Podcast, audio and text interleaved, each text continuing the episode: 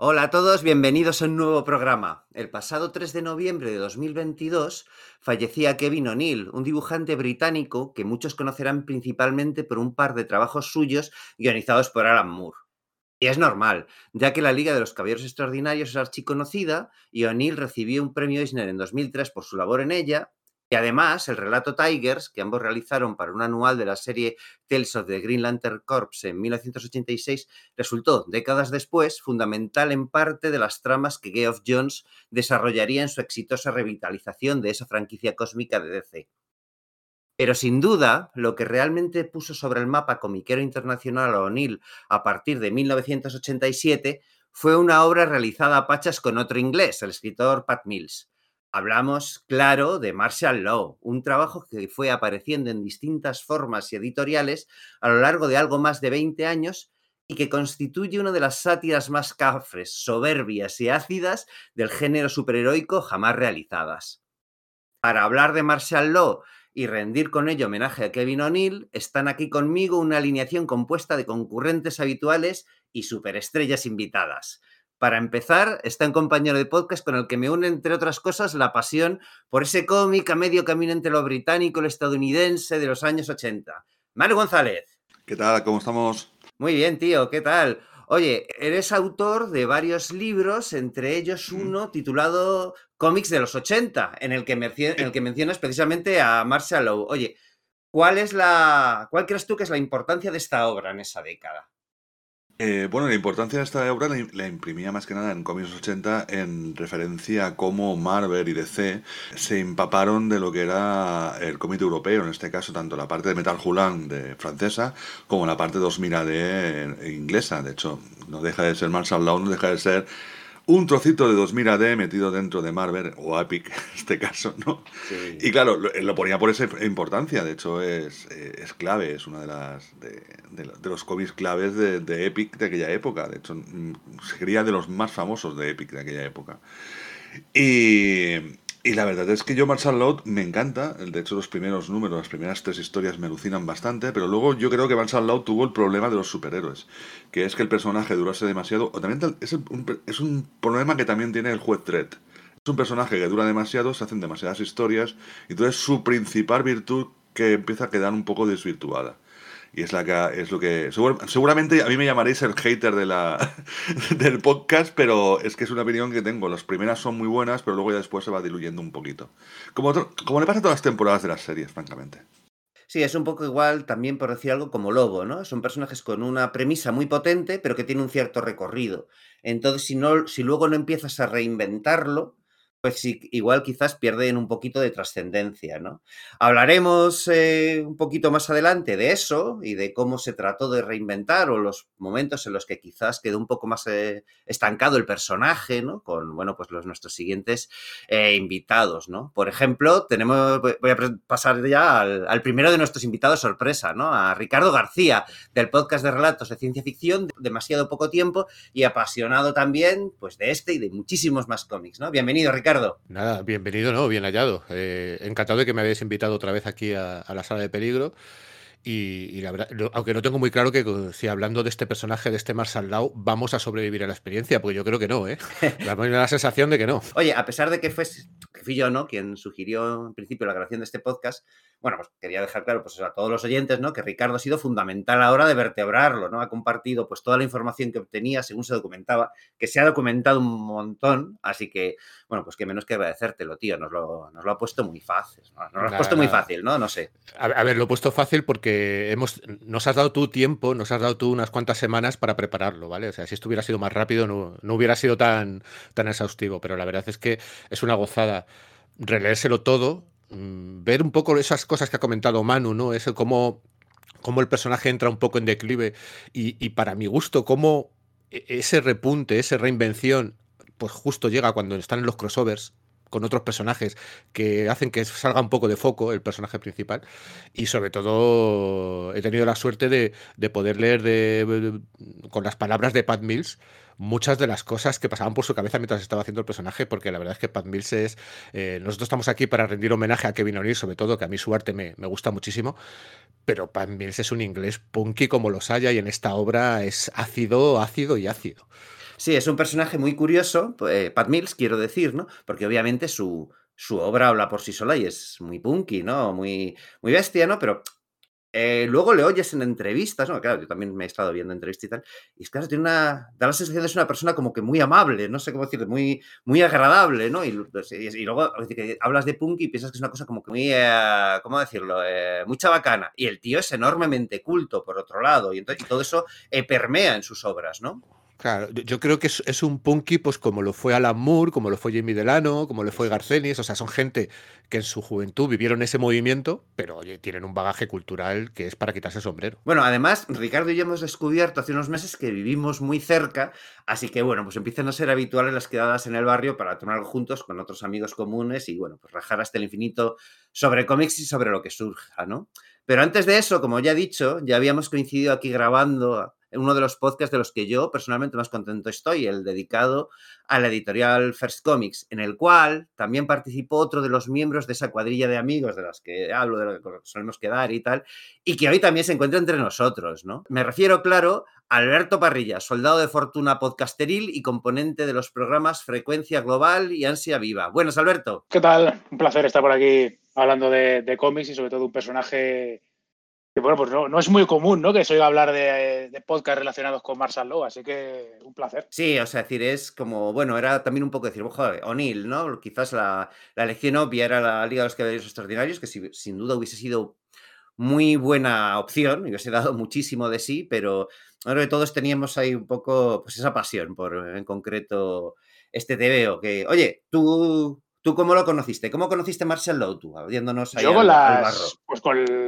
con, las grapas de, Epic que publicó Forum, ¿no? Yo eso lo, pillé y, me voló la cabeza porque era algo totalmente inesperado. Yo, sinceramente, eh, esperaba algo un poco más de un perfil, entre comillas, superheroico, ¿no? Y, te quedas con el culo torcido totalmente, ¿no? Porque te das cuenta que, no, que es totalmente lo contrario. Es un cazador de héroes y, ves cómo Mills despliega todo el, el vitriolo que tiene de, odio ¿no? hacia el, superhéroe como, como elemento conquistador de, imperialista. ¿no? Que luego, sí, lo que, lo que luego iremos hablando ya ha dejado caer eh, Manu, que, es algo que bueno, pues se va, se va cayendo por su propio peso porque tú no puedes mantener eh, ese, nivel de, de odio y violencia durante años y años y años porque al final el, personaje no, no te lo soportaría, ¿no? Y tienes que, que ir modificándole. Y en este caso, esta modificación es que en un momento dado la, la paradoja es que Marshall Law casi se llega a convertir en un héroe, ¿no? Sí, es curiosa lo que es la, la, progresión del personaje, ¿no? Y como dices, bueno, pues yo creo que para muchos el, el punto de entrada de Marshall Law fue, bueno, pues esas grapas de Forum que, bueno, Forum lo publicó con, con cierto desfase con respecto a Estados Unidos, ¿no? Fue ya en los mm. años 90, aunque esta, esta obra empieza a publicarse en Epic Comics eh, en Estados Unidos en 1987, ¿no? Y es a partir de ahí. Entonces, yo creo que había cierta expectación y, vamos, yo creo que a los que compraron las, las grapas en ese momento y las abrieron, realmente las expectativas estaban a la altura, ¿no? Bueno, pues si os parece, vamos a comenzar a diseccionar con Oxidado Bisturí ese cómic macarra y pasado de vueltas que ofrece también lecturas de calado sobre sórdidas cuestiones del mundo real, que es Martial Law. Mi nombre es Sergio Aguirre este es el podcast de Sala de Peligro y esperamos que sobreviváis a la experiencia.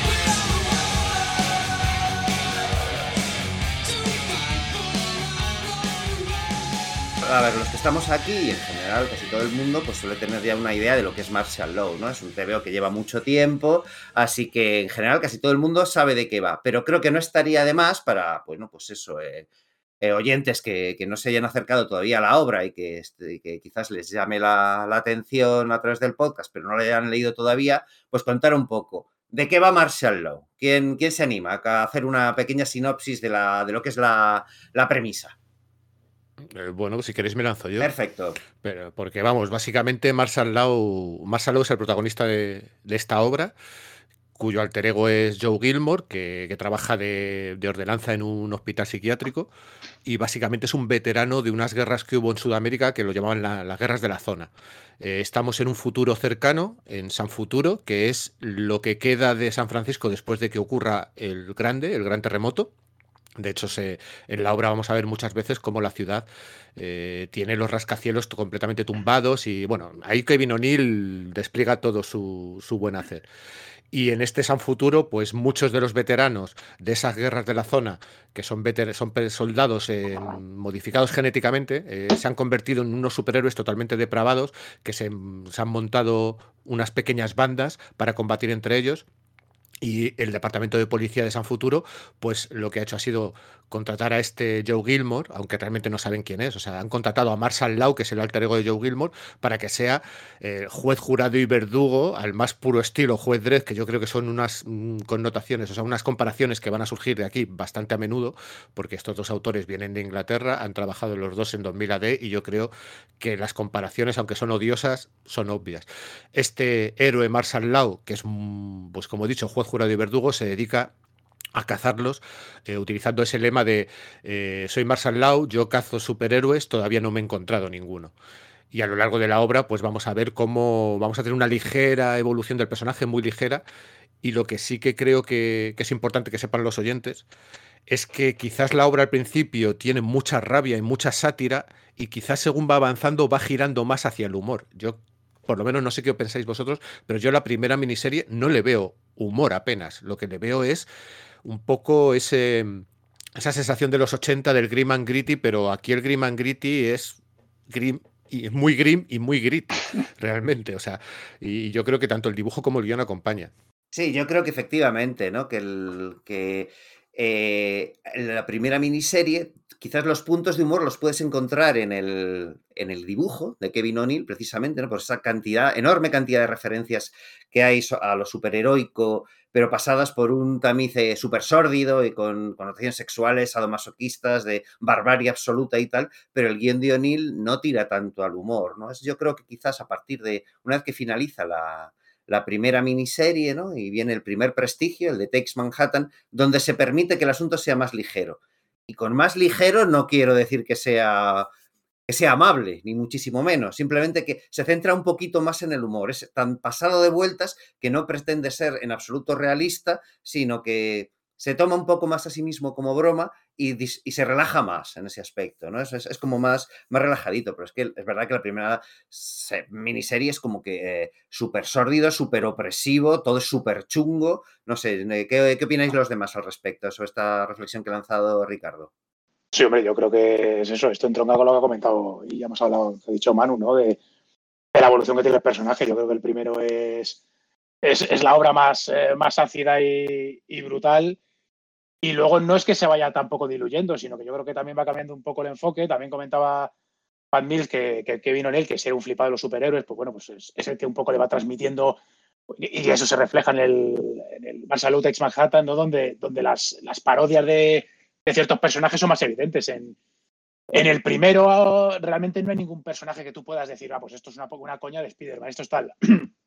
hay pequeños guiños, principalmente por parte de, de O'Neill, haciendo a lo mejor algún dibujo de alguien que te puede resultar semejante a algún superhéroe, alguna situación, algún lugar. Rubber Johnny o Plastic Man, ¿no? Por ejemplo. Claro, pero, pero a nivel de, guion como tal, eso no lo hay. O sea, es, más bien a eh, Kevin O'Neill, con ese horror vacuo que tiene, eh, llenando y llenando y llenando de, pequeños detalles y, y, complementos. Pero luego sí veremos como el propio guion sí va convirtiéndose en algo más, más paródico, metiendo superhéroes, metiendo personajes que sí te vas a reír un poco de ellos, ¿no? Sin embargo, en esta primera miniserie, no, no. O sea, no, realmente no te estás riendo de los superhéroes como tal, sino que los superhéroes son una herramienta para, que Pat Mills te, vomite, ¿no? Todo ese odio que tiene por, eh, por lo que puede ser una sociedad imperialista en concreto la, americana, un poco eh, colonizando tanto física como, como mentalmente, ¿no? Como una manera a nivel sociológico por terminar de perfilar sobre la, sobre la premisa, sobre un poco la sinopsis de, que, ha, que, ha, relatado Ricardo, yo creo que sí, es, sí que convendría puntualizar, para quien no lo haya, no lo haya leído la serie, ¿no?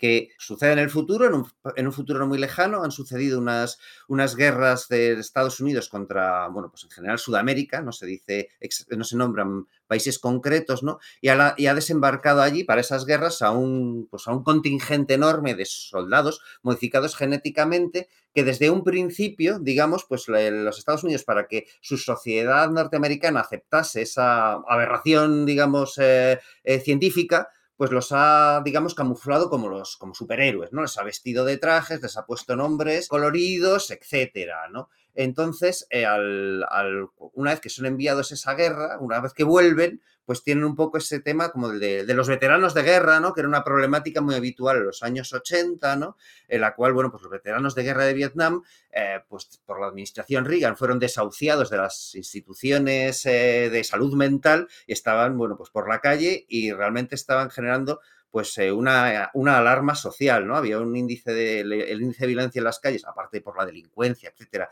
se superdisparó y entonces, bueno, pues digamos que, el, que, que, que, la obra se aprovecha, digamos, esta circunstancia para hablar de varias cosas, ¿no? Se habla, bueno, pues efectivamente de la política imperialista de Estados Unidos, del mismo, una crítica al mismo concepto de héroe tal y como se vende en la, en la sociedad de entonces, en la sociedad de ahora, y como, bueno, pues el superhéroe, que en el fondo a Pat Mills yo creo que no le interesa tanto, porque no es ya que lo odie, sino que además no lo conoce mucho y simplemente para él es una forma como de, de es, digamos, la sublimación del concepto de, héroe en sí mismo, del héroe vendido por, por el status quo para, digamos, inspirar a los jóvenes a que hagan lo que, pues el trabajo sucio que el sistema quiere que hagan, ¿no?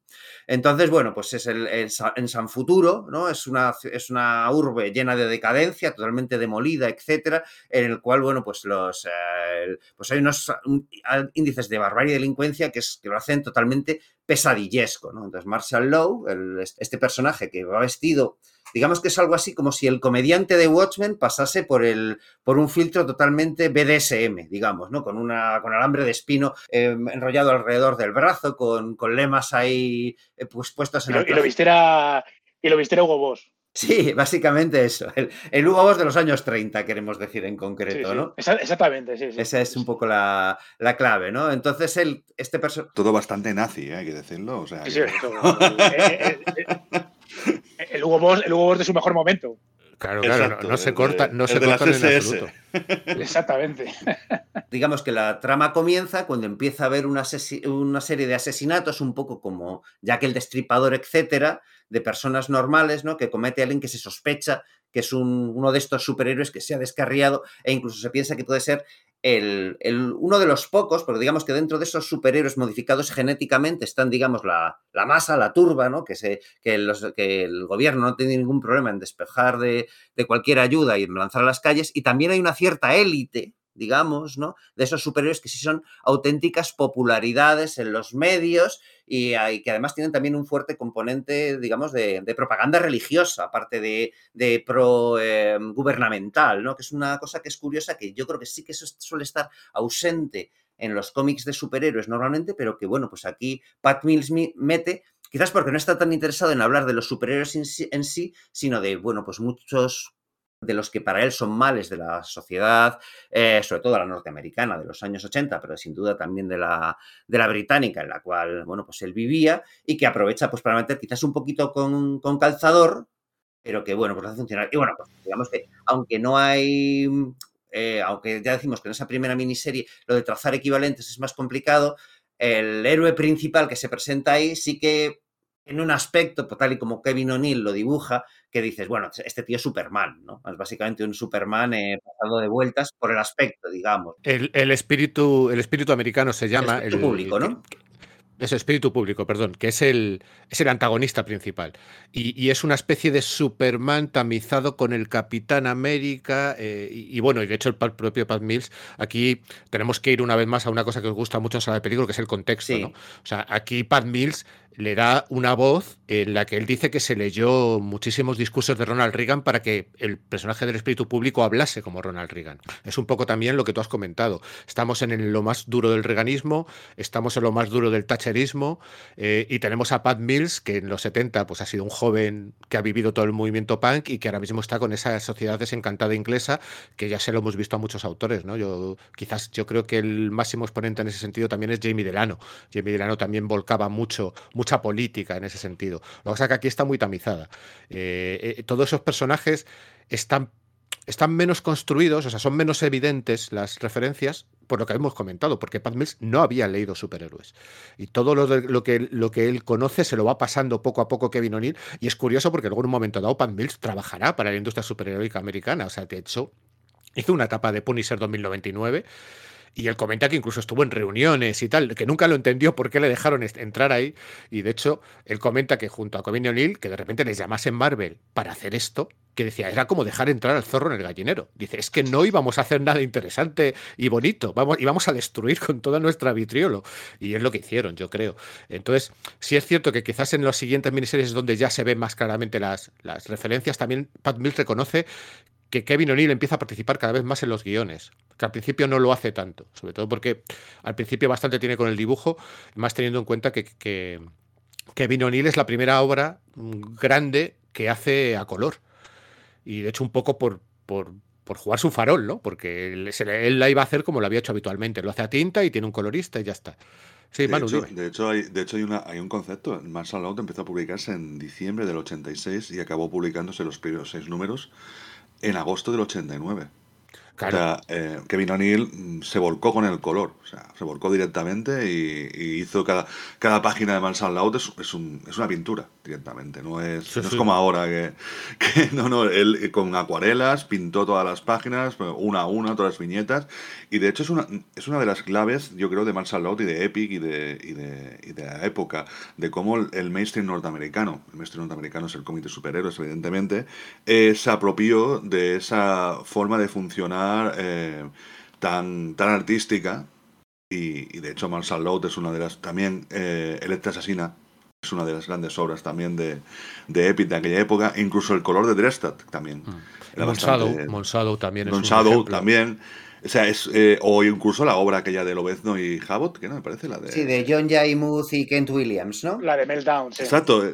Sí, sí, es una, es como una, es como Marvel, o sea, empieza, o Marvel, mientras DC intenta hacer una historia, historias con sus propios personajes, crean historias mucho más eh, adultas, por decirlo, de hecho, en, en, en, en, Epic, bueno, en Marvel Epic, lo que intentaban eran trasladar toda esa contracultura que había creado en los años 70, finales de los 70, y eh, convertirla en mainstream directamente, convertirla en la... Hay un momento siempre, lo que digo en cómics 80, por eso siempre digo que es la mejor década de todas, porque hay un momento en el cual la contracultura deja de ser contracultura para convertirse en cultura. Y entonces cuando llega a los grandes, a las grandes élites, por así decirlo, a las grandes, al gran público. Y eso fue lo que pasó en los 80 y pasó en Marvel, pasó en Francia. De hecho, el cómic más vendido en Francia fue el Incal, venían de. El Incal venía de Jodorowsky, de ser un señor que hacía películas. hacía películas. Eh, hacía películas muy locas y sin Muy locas. El topo. Exacto. El topo o, la montaña. Mágica, la montaña sagrada era, de Holy Mountain, ¿no? la montaña sagrada, tiene razón. Y, La montaña sagrada. Y, claro, de hacer películas, directamente convertirse en el cómic más vendido de, de, Francia. Y claro, estas cosas son las que van luego palmeándose en el cómic y, y, luego llegan todas a directamente de golpe por la puerta, gracias a Alcy Gowen, que nunca le, daremos infinitamente las gracias, editor de... Todas las que merece, ¿no? De Epic. Todas las que mereces porque abrió la puerta a un montón de gente a, a experimentar y como decía muy bien Ricardo, eh, eh, dejó entrar a los lobos en el gallinero, a los, a los en el gallinero. Sí, era un riesgo calculado, de todos modos, ¿eh? me refiero que es que la... Calculado entre un orden, o sea, me refiero que es que la, misma premisa de la fundación de Epic Comics era esa, ¿no? Es decir, en, a finales de los años 70 desembarca, desembarca en Estados Unidos la revista Heavy Metal, que era la versión norteamericana del Metal Harland francés, y entonces, ante el éxito que eso tiene, pues eh, cuando Jim Shooter llega al, llega al poder en Marvel, etcétera, dice, bueno, es que igual tenemos que tirar por aquí. Lo habla con Stanley y dicen, vale, hay que hacer algo así, pero controlado, cosa que en realidad ya había hecho, tratado de hacer Stan Lee unos años antes, cuando contrata a Dennis Kitchen para hacer un TV totalmente underground en el cine de Marvel que duró nada, ¿no? Pues tratan de repetir, repetir lo mismo con lo que creen que puede ser la, la nueva sensibilidad de finales de los años 70, y por eso hacen la revista Epic, ¿no? En principio, es que pretendía ser la respuesta a ese tipo de magazines, ¿no? Y luego eso se convierte en, en sello editorial de varias, de, para varias colecciones, etcétera, ¿no? Entonces, claro, pues eso, Archie Goodwin en realidad estaba haciendo. El mercado estaba cambiando. Claro. Habíamos pasado de, de, de vender TVOs en los drugstores a directamente las tiendas especializadas. Justo, eso, se, Y se las podía permitir. Tenías que meter, exacto, tenías que meter un papel más bueno, un- una cosa más buena que empezó, todo empezó con, con Camelot 3000, de hecho. Camelot 3000 fue la primera serie que fue directamente con papel más bueno, mucho más cara y directamente vendida a, a, a este tipo de, de tiendas especializadas que eran nuevas en el momento. Y, que estaba orientado a un, a un público con un mayor poder adquisitivo y con gustos supuestamente más refinados, y era explotar eso, ¿no? Ha abierto, bueno, habéis abierto entre, entre todos un pequeño melón que me gustaría, que, que sí me gustaría pasar un poco, que es hablar un poco de lo que es de, de Pat Mills y Kevin O'Neill antes de Marshall Law y hablar también eso, pues del origen, ¿no? Decir, bueno, pues, ¿quiénes son estos tíos y de dónde vienen? ¿Cuáles son los precedentes inmediatamente anteriores a que, a que fuesen contratados por Marvel para hacer Marshall Law, ¿no? Entonces, ¿quién, quién de vosotros quiere, quiere hablar un poquito, aunque solo sea un poquito por encima de, de estos dos autores, o uno de los dos, y luego Yo pasamos si a los- queréis, Ujú. yo si queréis puedo hablar de Nemesis de Warlord, que Por es una de las grandes sí. series inglesas Sí. que, que nunca se han publicado en España. Y me parece tristísimo, o sea, que nunca ha llegado a España Nemesis de Warlord. A lo mejor ha llegado en alguna, en alguna no sé si ha llegado en algún cimo o en algún, o en algún víbora, no lo tengo, desconecto, pero, pero, pero es una de las grandes... Era, una, era justamente la, la, la clase de, cómic que le gustaba a Pat Mills, que era el cómic de espada y brujería. De hecho, luego también en, en Slame eh, también, también lo desarrolló. O sea, ir a, aparte de, todo el concepto de Juez Dredd que más o menos se heredó de John Bandner, eh, porque lo heredó. Sí, Pat Mills es quien funda la revista 2000 AD, pero al principio, cuando le ofrecen el concepto de- del juez Dredd, él no lo, no lo acaba de, de ver, no lo, no lo acaba de entender. Entonces, por eso creo que es en el, o sea, no, no- aparece en el primer número de 2000 AD el, el juez Dredd. Entonces, se- se- como que debe darse- dársele un par de vueltas y entonces ya se publica. Y entonces ya Pat Mills se flipa con, con eso que al principio no, no, no, no he visto tan claro. ¿no? Y efe- efectivamente es dentro de 2000 AD misma donde se publica esta serie, ya, este serial, ¿no? Llamado eh, Nemesis de Warlock, que es el primer momento, o por lo menos el primer momento relevante del que yo tengo constancia, en el que, en el que Pat Mills y Kevin O'Neill colaboran juntos, ¿no? De hecho, ese serial es tan importante para la industria inglesa como que los autores no eran acreditados antes de, antes de ese serial en el cómic británico, ¿vale? Entonces, ¿qué pasa? Que la, que la propietaria de 2000 AD licencia un videojuego de, de, de- Nemesis de Warlock, un videojuego para Spectrum, para MSX, etcétera. Entonces, ante eso, ante la, la cantidad de, de dinero que se va a que eso va a generar, porque, bueno, es que eso, los autores ingleses no solo no, no estaban acreditados, sino que además, bueno, pues sus condiciones eh, económicas eran más bien pobres, ¿no? O sea, que no se les pagaba nada bien, pues es ahí donde Pat Mills y, Kevin O'Neill luchan por reclamar esa parte suya y que, por ejemplo, sean acreditados, ¿no? Es a partir de Mes- Nemesis de Warlock cuando empiezan a ser acreditados los, los autores en, las páginas de 2000 AD y a, y a partir de donde se produce un efecto domino y empiezan a ser acreditados en, en prácticamente todo el cómic británico, ¿no? Y de hecho, y de hecho a, raíz, a raíz de ser acreditados es cuando empiezan a llamar la atención del, de DC sobre todo, en el que de repente empieza a haber unos autores que le llaman la atención los guiones que hacen y ya saben quiénes son y pueden ir a por ellos. De hecho, eh, se habla mucho de la British Invasion en DC con el desembarco de Alan Moore, Jamie Dirano y tal, pero Pat Mills y Kevin O'Neill también son parte de ese desembarco. De hecho, solo empieza siendo Kevin O'Neill, que sí que hace un par de obras, como habéis comentado, con Alan Moore, obras muy polémicas por las cuales el, el Comics Code Authority le califica como el autor más eh, impublicable de la historia o algo así, o sea, una cosa como Lo que muy sucede loca. es que directamente él eh, publica una- alguna historia para Omega Men y otra está de, para Tales of the Green Lantern Corps, la de Tigers, ¿no? Entonces eh, se lo pasan a la, a la Comics Code Authority y dicen, no, no, esto no, esto no, no puede ir con el sello. Dicen, y claro, preguntan, oye. ¿qué es, qué, es, ¿qué es lo que tenemos que cambiar? Dicen, no, no, es que el mismo estilo Todo. La palabra era impúdica. Impúdica, eso, pues eso, impúdica, ¿no? La palabra Había, había muchos, había muchos pezones ahí. Entonces es como, no, no, no, no. O sea, es el mismo estilo de este artista, es el único artista que es eh, censurado por el, el mismo artista por el Comics of Authority, no obras concretas, ¿no? Ese, Kevin O'Neill tenía ese, ese dudoso honor, ¿no? Que yo creo que es para llevar con cierto orgullo, ¿no? Tiene su gracia, sí, sí, eso de no, no, no es que cen- censuremos esta viñeta de tu obra o esta obra en concreto, no, no, te censuramos a ti como artista, ¿verdad? Efectivamente. No queremos que dibujes. Pero bueno, en, ese contexto, cuando, cuando Archie Woodwin empieza a buscar también nuevos talentos para Epic, es lo que comentamos. Ellos mismos lo dicen. Dicen, nosotros les salíamos muy baratos. A nosotros nos venía muy bien económicamente porque el dólar estaba fuerte, pero aún así les salíamos muy baratos. Éramos los nuevos filipinos, se llamaban ellos. O sea, realmente, eh, como lo, en aquella época de, de finales de los 70, cuando Marvel se empezó a alimentar de dibujantes filipinos, pues ahora se va a empezar a alimentar de ingleses. Y claro, cuando les proponen qué queréis hacer, hay una cosa muy curiosa y es que en un primer momento, en un momento pre-Watchmen y pre-Dark Knight, eh, su idea es hacer el personaje de Marshall Law en un entorno como de, mm, como de Mad Max, un entorno posapocalíptico. Pero resulta que, bueno, entre firmar los contratos, negociar, pasar un par de años, se publica Dark Knight, se publica Watchmen, y de repente es como, vale, la industria ha cambiado, los lectores han cambiado, vamos a darle una vuelta a este argumento. Y es cuando empieza a surgir la idea de este Marshall Law, de este policía que caza héroes y empiezan a empaparse, y yo creo que también es en parte subirse al carro de, de- de una moda que, que realmente era el arranque del Grim and Gritty. El de constructivismo superheroico, ¿no? Que surge eso, es porque se ve que es una, gra- una gran tendencia cuando en 1986 surgen esas obras, ¿no? Eso es lo que, Claro, lo que termina de definirla. Exacto, eso es lo que termina de definirla. Entonces, es, es lo que comentábamos. Al final, es una obra que se define por el contexto en el, que en el que se ha publicado. Y no solamente ahora, sino que luego a lo largo de los 90 también vamos a ver que el contexto es muy importante. Y cuando llegan los 2000 y se empieza a hablar, eh, de- o sea, claro, sobre todo porque Kevin O'Neill empieza a trabajar con Alan Moore, de repente hay un abandono de Marshall Law, pero luego se llegan los recopilatorios, tal. Entonces, al final, mm, no se puede hablar de la obra sin hablar de los autores y sin hablar un poco de, de- de qué relación tenían con, con ese contexto, con Estados Unidos, con Inglaterra. Siempre han estado muy apartados, muy apartados. Y eso también lo decían, es un poco también lo que comentaban Alan Moore y Dave Gibbons, ¿no? Y John Higgins. De nosotros pudimos hacer Watchmen porque el editor estaba al otro lado del charco. No podía venir y decirme, oye, sino que tenía que cu- cuadrar horarios para decirme lo que fuera. Pues estos señores, Kevin O'Neill y Pat Mills, era un poquito lo mismo.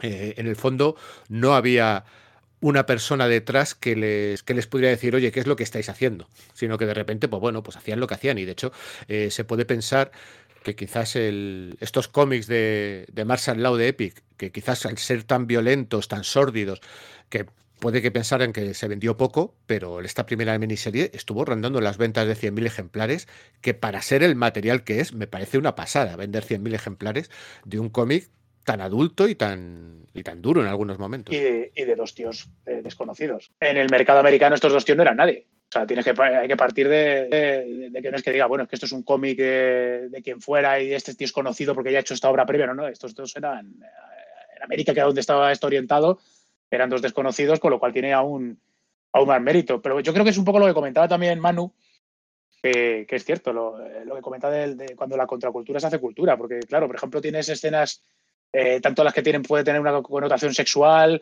como, por ejemplo, me parece brutal verla en un cómic, se supone mainstream, eh, la escena, no sé si en el quinto o en el sexto episodio, cuando ya se desata el, el espíritu público, que le ves en un- pinchándose, pinchándose Esteroides, ¿no? totalmente Sí. desatado, ¿no? Con la, con la goma en el brazo, las venas totalmente desencajadas que parecen tubos, eh, la aguja hipodémica, o sea... Sí, y es esa es la algo- página que abre el TV. O sea, según eh, eh, pasas la portada, lo, te lo encuentras en el, servi- en el servicio chutándose. Sí, ¿no? sí, claro, y esa- ese, ese rollo tan, tan salvaje, eh, yo cuando lo vi, claro, a mí me retrotraía a, los cómics underground de, de los 70, ese rollo, yo qué sé, eh, que podría ser el... Sí, sí, es que, es, que la portada es, es brutal. O sea, es que podría ser un cómic de los de lo que había del Start Comics de los, de los 70, de ese rollo de, de Gilbert Shelton o, Cramp, o totalmente lo que estaría fuera de, de- de- de lo estándar, ¿no? Y aquí realmente te lo están metiendo, pum, es un in your face. Es que de hecho, eh, efe- efectivamente, el Marshall Law es muy heredero de, vamos, de- del juez Dredd,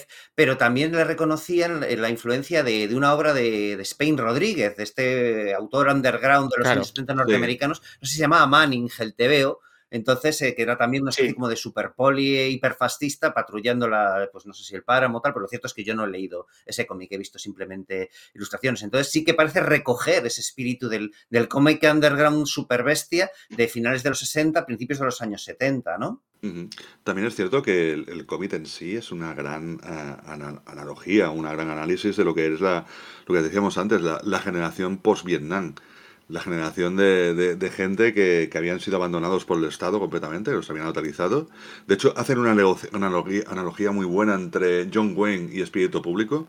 Espíritu Público, en teoría, lo crearon para mandarlo a las estrellas, en teoría una nave espacial que, que va en teoría en primer, a la estrella más cercana, creo, o algo así. Sí, hacer una misión de exploración científica a priori, ¿no? Y lo crearon para eso. Y de hecho, eh, después, cuando ya está, en teoría, la tecnología para crear superhéroes ya está establecida, utilizan para crear soldados y todos, y claro, como has visto Espíritu Público, que es un, el primer superhéroe, el que mandan al espacio, y todos están como emocionados, queremos ser como Espíritu Público. Y igual que John Wayne cuando hizo la película Boinas Verdes, que fue la primera película de promoción eh, de, Vietnam. De hecho, eh, Cangrena, ¿No os acordáis del personaje de Cangrena que tiene una Uno de los más entrañables, ¿no? Eh, Porque hay un reparto de secundarios. sí, sí, madre mía, que son tela marinera. Sí. Sí, Cangrena es como una especie de Warriors, es un señor que superhéroe que ha estado en la guerra y tiene, y tiene, y tiene una banda que va robando a gente, ¿no? Eh, Cangrena está inspirado con su collar de orejas humanas, no sé si os acordáis, está inspirado en la, Tiger Force. La Tiger Force era, era una. La 101 transportada de, de, de, la, la 101 transportada que fue una de las. de las. Eh, de los. que utilizaban tácticas de guerrilla en la guerra del Vietnam y se volvieron y se volvieron súper locos y eran hacía matanzas, inseminaban, mataban niños, mataban mujeres, cortaban orejas, coleccionaban orejas, o sea, y está inspirado, está inspirado en eso, realmente. Es que de hecho es muy importante ese tema en Martial Law, ¿no? El tema de las de las de las de los crímenes de guerra provocado por, por Estados Unidos como potencia imperialista, tanto en los años 60 y 70 en Vietnam, que aquí se reflejan mediante metáfora en la, en la zona, como, como la, política entonces vigente de, la administración Reagan sobre, sobre Latinoamérica, ¿no? Mezclan, mezclan ambas cosas, ¿no? Con esto de, la zona, ¿no? Con el tema de, pues, que si la contra en Nicaragua... El, el canal de Panamá... Eso es, todo eh, esto. invadieron en la película Granada, ¿no? de Hierro también invadieron Granada, sí, sí, sí. O incluso Sí, sin salir de la isla mismo, de, la, guerra de las Malvinas. Eso es. Sí, sí, claro que eran los eh, británicos eh, con, la disputa por, aquel, por aquella isla con Argentina, ¿no? Entonces eh, se hablaba eso, de los poderes anglosajones ejerciendo, pues desatando todo su poder imperialista sobre, sobre, sobre los países latinoamericanos. Aquí al final Pat Mills un poco continúa con lo que, con lo que él empezó, ¿no? Porque él en en Inglaterra tiene la serie esta, la de Charles Ward, ¿no? que es eh, un alegato totalmente antimilitarista de, de, un personaje en la Primera Guerra Mundial, en la que él llega pues un poco eh, crecido, como que es la misión de, toda persona de bien, el, ir a la guerra y defender eh, a su país de, estos salvajes que intentan conquistarlo.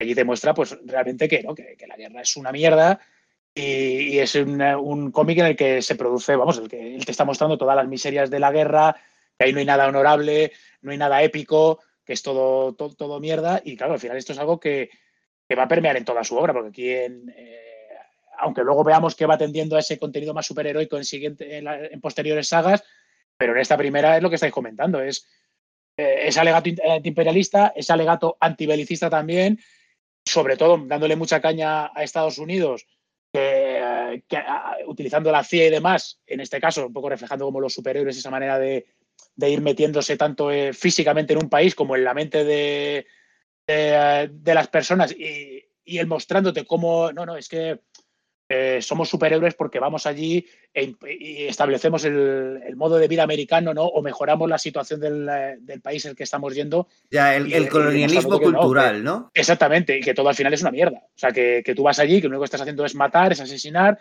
es destruir, es conquistar, y que luego encima esa gente que tú has enviado allí y que inicialmente tienen unos grandes ideales porque los has convencido a base de películas, propaganda, en este caso es el, el Public Spirit, ¿no? El, el estandarte de o, el, manto sobre el que se ampara todo, toda esta gente que considera que convertirse en un superhéroe va a ser algo beneficioso para, ya no solo para Estados Unidos o para ellos, sino, sino para todo el mundo, que vas a convertir en algo mejor, como esa gente vuelve totalmente desencantada, en algunos casos, como puede ser el de Gangrena o la banda de, de zumbaos que Marshall Lowe persigue, eh, son gente con poderes en lo que el poder, los poderes le han dotado de cambios físicos y han mejorado sus capacidades, pero a nivel mental no solo no ha habido un cambio, sino que han ido a peor. Es decir, se han convertido en, en degenerados, en, en, gentuza, que están utilizando sus, sus poderes o habilidades para, para, hacer daño, ¿no? O te encuentras con el caso de, de, eh, de Gilmore, del, propio Marshall Lowe, que habiendo ido lleno de fe y de y diciendo, oh, me he convertido en un soldado, siguiendo el ejemplo del, del Public Spirit,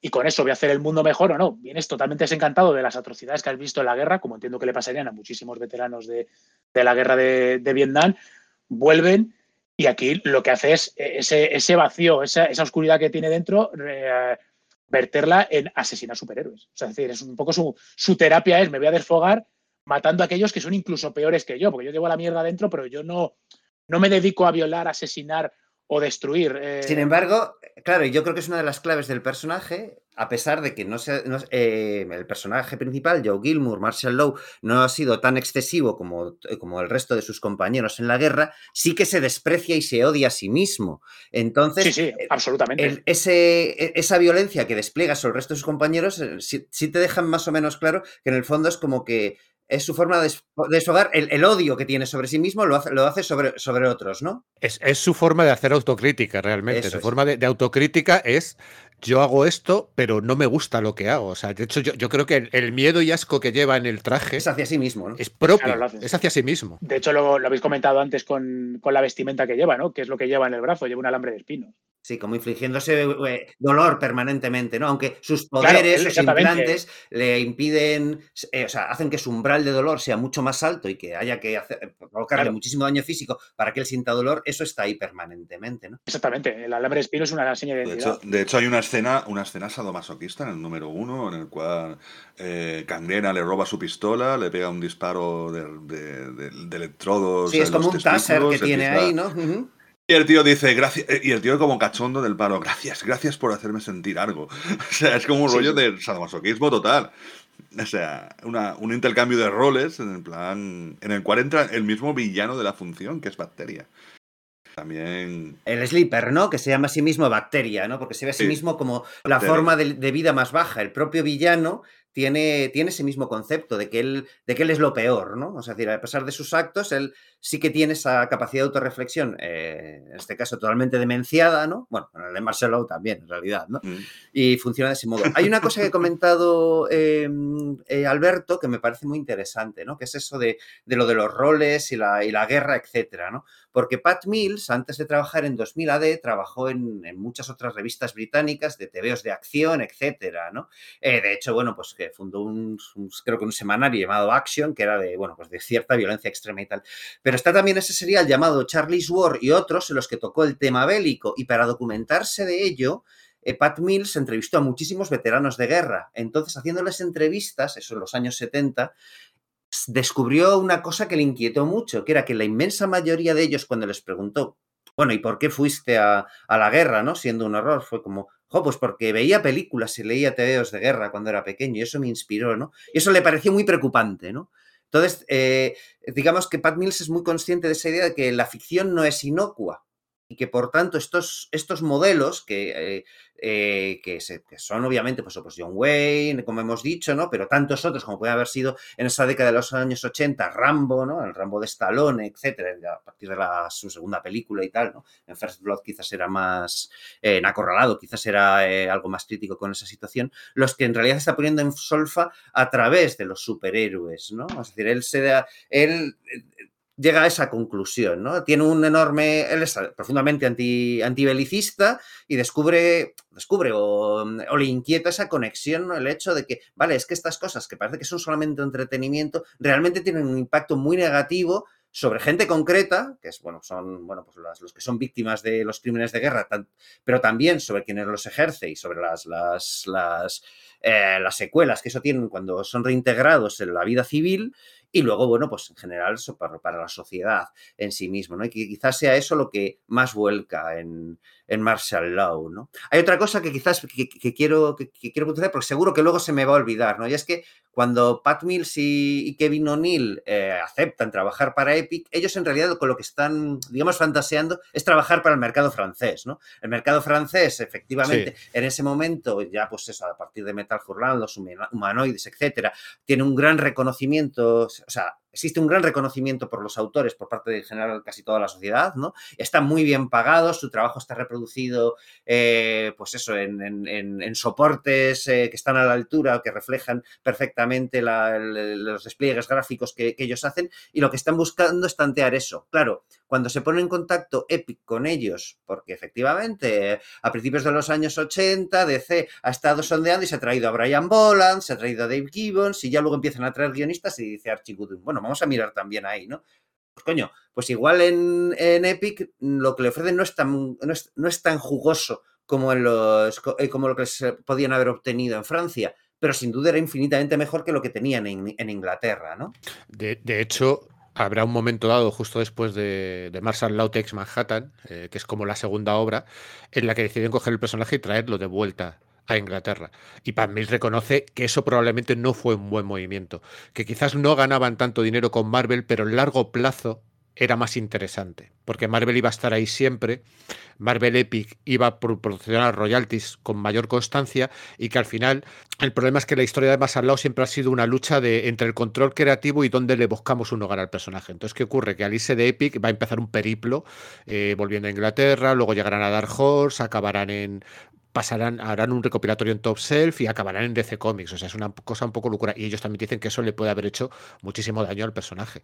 De todas maneras, estamos hablando mucho de, todo el contexto, de, todo lo que ellos pretendían, y yo creo que eso está sobre todo en esta primera miniserie, que, además yo tengo otro, otra miniserie con la que hago paralelismos, que también es de Epic, que también es de un autor inglés, que es Mike Mike Mac, Uf, me saldrá el nombre, Mike McMahon, que es eh, de Last American, el, americano.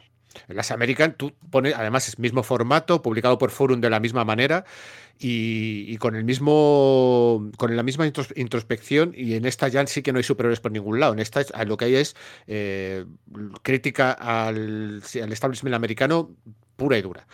Entonces, eh, al final esas dos obras son un producto de una época muy concreta. Justo el post-Watchmen, post-Broma Asesina, eh, post-Dark Knight Returns. Y yo creo que cuando van avanzando y van entrando en los 90, ellos sí que saben ver que, hay que hay que virar a otra cosa. No pueden seguir con el mismo tipo de historias y deciden ir a la sátira un poco más humorística. Creo que ellos logran esquivar el grim and gritty, lo que hicieron los chicos de Image en los primeros 90, lo que hizo mucha gente entendiendo mal lo que se había planteado con. A pesar de que ellos son muy, mucho. O sea, que, esto igual nunca se. Son influyentes, ¿eh? Son muy influyentes en realidad para todos los pistolones, la, cosa súper hipertestosteronada de, pues eso, de, de, del Eiffel, etcétera en realidad, ostras, mucho viene de aquí, no solo del manga, que es una cosa que has hablar, o de Michael Golden, etcétera. Y hay un elefante en la habitación muy gordo y es el señor Garcenis y The Voice. Sí, claro, es, que, eso yo creo que, que él mismo, ¿no? claro, que él mismo lo reconoce, dice, a ver, es que eh, eh, al igual que, que, a mí me ha sorprendido declaraciones del señor Mark Millar, que son brutales. O sea, eh, que hay cosas que dices, madre mía, tú leías mucho Marshall Law. y él reconoce que es su cómic favorito, ¿no? Exacto, sus palabras es, adoro Watchmen, adoro El Señor de la Noche, eh, rindo pleitesía a Will Eisner, a Stan Lee, a Jack Kirby, pero Marshall Law es mi cómic favorito de todos los tiempos. Y hay, mucho de ojo, hay mucho, hay, un, hay mucho de ojo público en Nemesis. Sí, y, para, mí, y para mí, la saga de más al lado, donde empiezan a aparecer zombies, de repente dije, ojo, Marvel Zombies, está ahí. O sea, es que está ahí. o sea, yo al releer, claro, lo que pasa que ocurre que Marshall Law no es tan bonito como otras cosas. O sea, el dibujo no entra tan bien. Ese es un dibujo, yo creo que Kevin O'Neill es uno de esos dibujantes que es un gusto adquirido, ¿no? de primeras te cuesta un poco que te entre. Claro, es feísta, eh, va puliéndose. Al final de, de, de ya sí que ves el estilo de la Liga de los Caballeros. En la Liga de los Caballeros quizás entra un poco mejor. Eh, quizás también porque es decimonónico lo que te plantea al principio, y, pero es un autor que yo creo que tiene menos influencia Marshall Law porque no es un cómic fácil. Sobre todo, además, la primera miniserie no entra tan bien como el resto. Yo creo que el resto te sacan muchas más sonrisas. Pero claro, tienes que haber pasado el peaje de la primera miniserie, que a mí me gusta muchísimo, pero es un producto muy de su época, muy de, pues eso, del grim and gritty, de la introspección. Es que lo que comentabais, el primero es un cómic eh, en el que se deconstruye al superhéroe, un poco heredero de eso, de, lo que hemos dicho, de Watchmen, Dark Knight Returns, etcétera.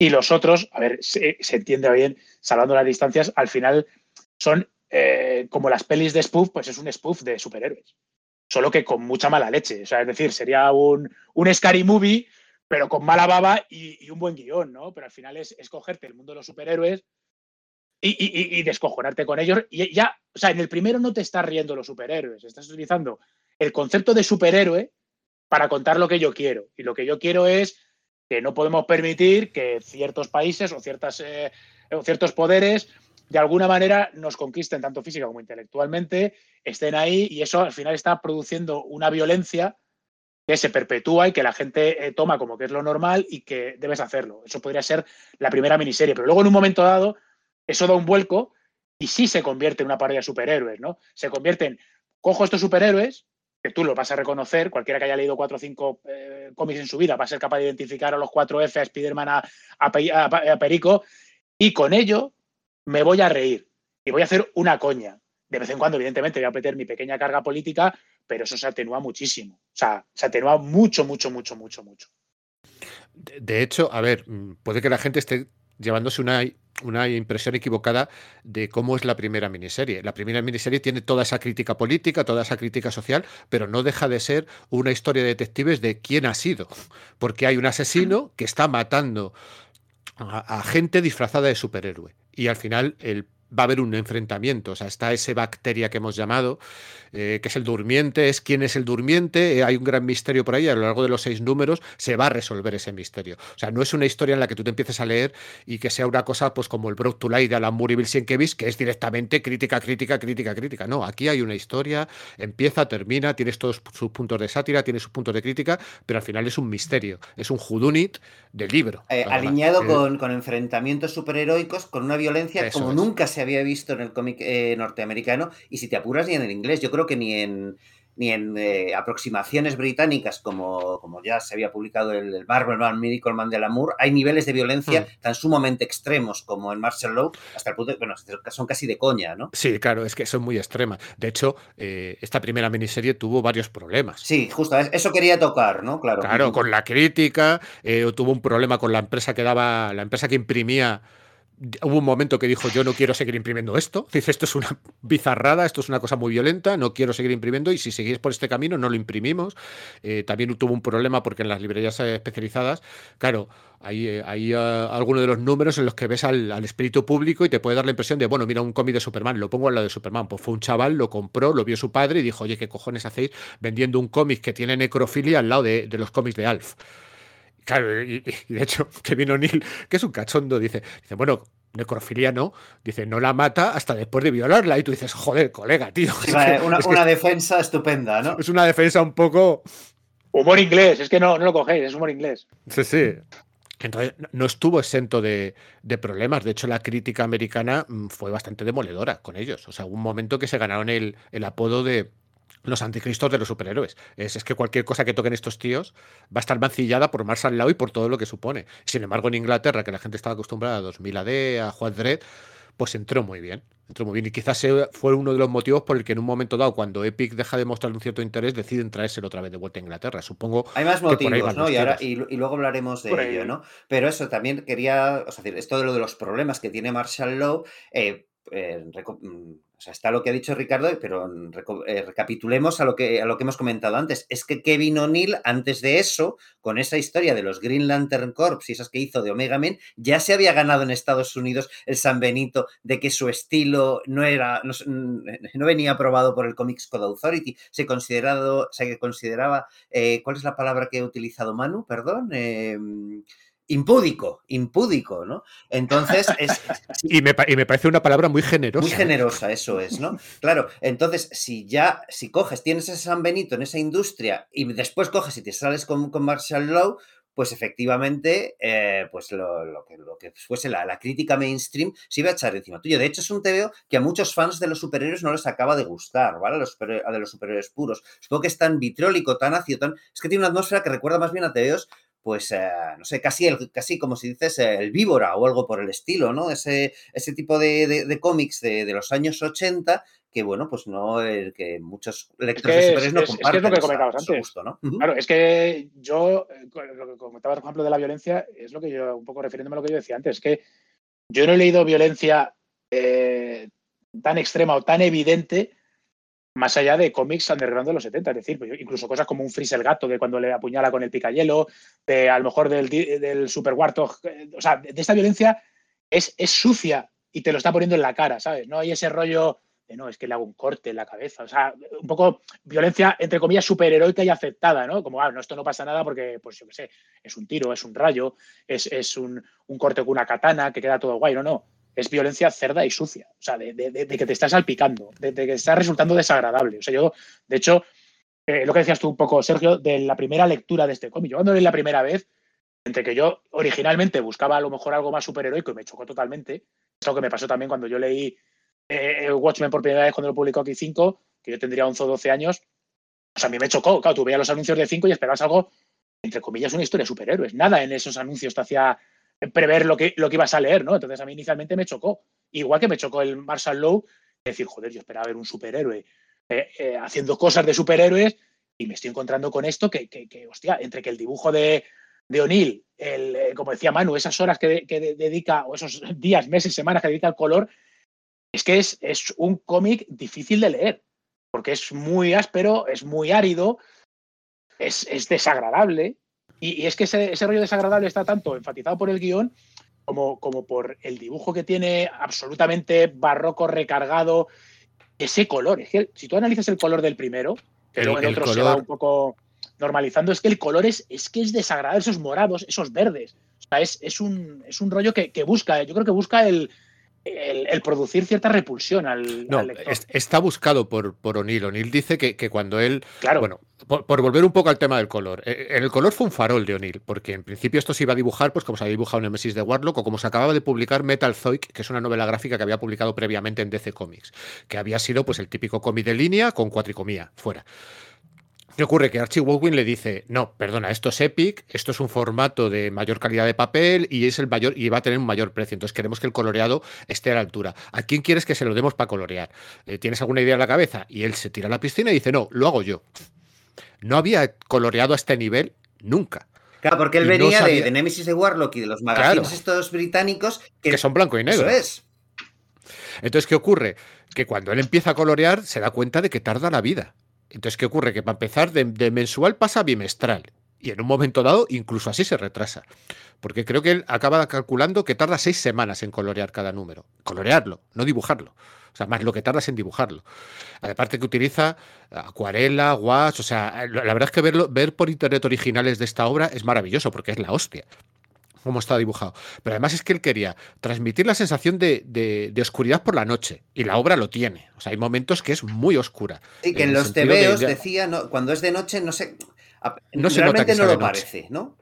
Exacto. Y luego la contaminación de San Futuro. Es que eso se nota también. O sea, hay páginas maravillosas en las que de repente hay un contrapicado y se ve un cielo que es todo pura contaminación y nubes. Entonces yo creo que, que el color contribuye mucho a lo que has dicho tú, Alberto, a que esa sensación, cuando tú lo lees la primera vez, sea como esto es diferente y esto es áspero. Esto es un poquito, es lo que yo llamo. Es muy agobiante, el, es un. El peaje que tienes que pagar para entrar luego en el universo Yo eh, voy a. Voy a es un muy agobiante. Yo voy a disentir con respecto al color. Yo sí que recuerdo cuando leí eh, Marshall Law, y es verdad que yo no empecé por esta miniserie de PIC, yo me compré primero el prestigio que viene justo después, el de, el de Marshall Law Tex Manhattan, que estaba coloreado por Mark Sharello, ¿vale?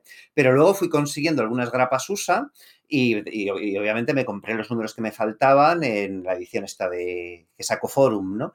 Y a mí el color sí me resultaba muy atractivo, ¿vale? O sea, me parecía que todo era súper feista, pero el color me parecía increíblemente eh, bonito. No sé, igual el tema era que eh, que no había visto color así en el cómic de superhéroes hasta ese momento, ¿no? Esos despliegues, pues creo que se utilizan, bueno, pues eso, acuarelas, tal, no sé si llega a utilizar también rotulador y cosas por el estilo, y sí que me resultó de ala, no sé, a, mí, sí me deslumbró el color, sí que me parece que, bueno, pues que, es un punto que puedes tener, es, que, no, que, no provoque tanto rechazo, ¿no? Por lo menos a mí. A ver, eh, es un color, es un color muy especial, pero es un color muy bueno, ¿eh? Sí, sí, no, es bueno, creo que ninguno ponemos... Es lo más cercano que tenemos Creo que lo más cercano que tenemos a Lynn Valley, o sea, Lynn Valley en, El regreso del Señor de la Noche y, este, y esta obra son casi casi hermanas.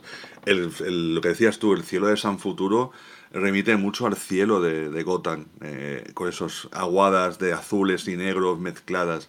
Eh, después, hay, yo que sé, hay escenas con un relámpago que parece mucho, recuerda mucho al relámpago de, de Lynn Valley en, eh, que, hacía para Batman, que, que de, hecho había hay, artistas que dicen que, que alucinaban que aquello fuera, estuviera dibujado a color directamente, o sea, no, porque no, no se lo creían. Se creían, por ejemplo, la, la, mítica portada del Batman Dark Knight Return, la primera, todo el mundo se creía que era una fotografía. que no, no era, no, que parecía auténtica, o sea, de verdad.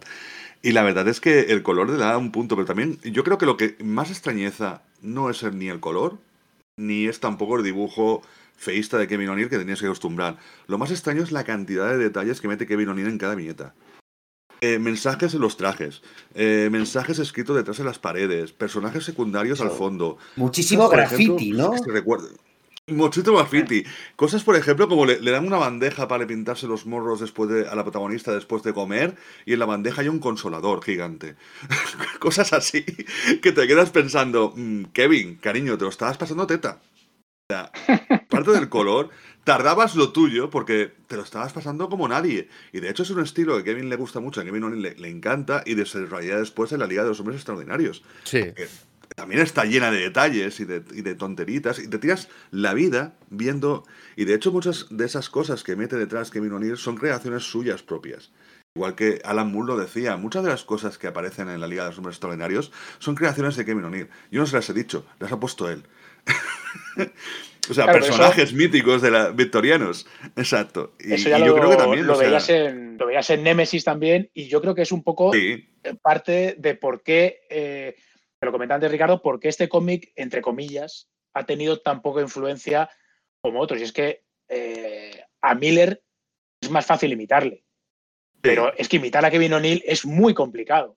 Porque, porque ya no es solo que el juego de añado rayas eh, hago todo anguloso, más rayas, más detalles, sino lo que dices tú es, ya no es jugar con el exceso del detalle, como puede ser un Jin Lee, que sí, que por poner rayitas, pues es, poner rayitas, sino el detalle llevado a todos los niveles, es decir, hay una pared, esa pared no está desnuda, tienes el graffiti.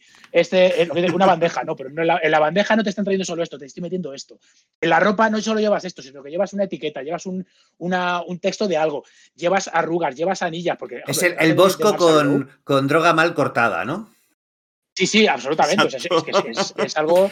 Es algo esa, expresión chunga, ¿eh? Es que honestamente es lo que parece, no sé. O sea, Claro, o sea, la gente, la gente dice de, no, es que el, traje de, la sota de corazones que difícil es, vale, vale, pero tú ponte a dibujar el de Marshall Lowe, que tienes hebillas, hay momentos, cintas, anillas, o sea, es una locura. o sea, hay momentos enfermizos. Recuerdo que había una viñeta de que, se, eh, que está, me parece, Marshall Lowe hablando, confesándose con el cura, eh, con el cura que, que, es el que había casado a Virago, con, con, y hay un momento que se ve un primer plano de su cara, de su ojo, y en el ojo se ve el cura reflejado. O sea, el tío ahí a niveles de detalle alucinantes. Kevin O'Neill para mí, o sea, es que yo es que lo adoro Kevin O'Neill. Oye, ya que estamos en este, en este barro del, gusto y de lo, de lo visceral, ¿cuáles son vuestros momentos favoritos de, de Marshall Lowes en general? Ah, empiezo yo. No sé. Yo, yo, lo tengo.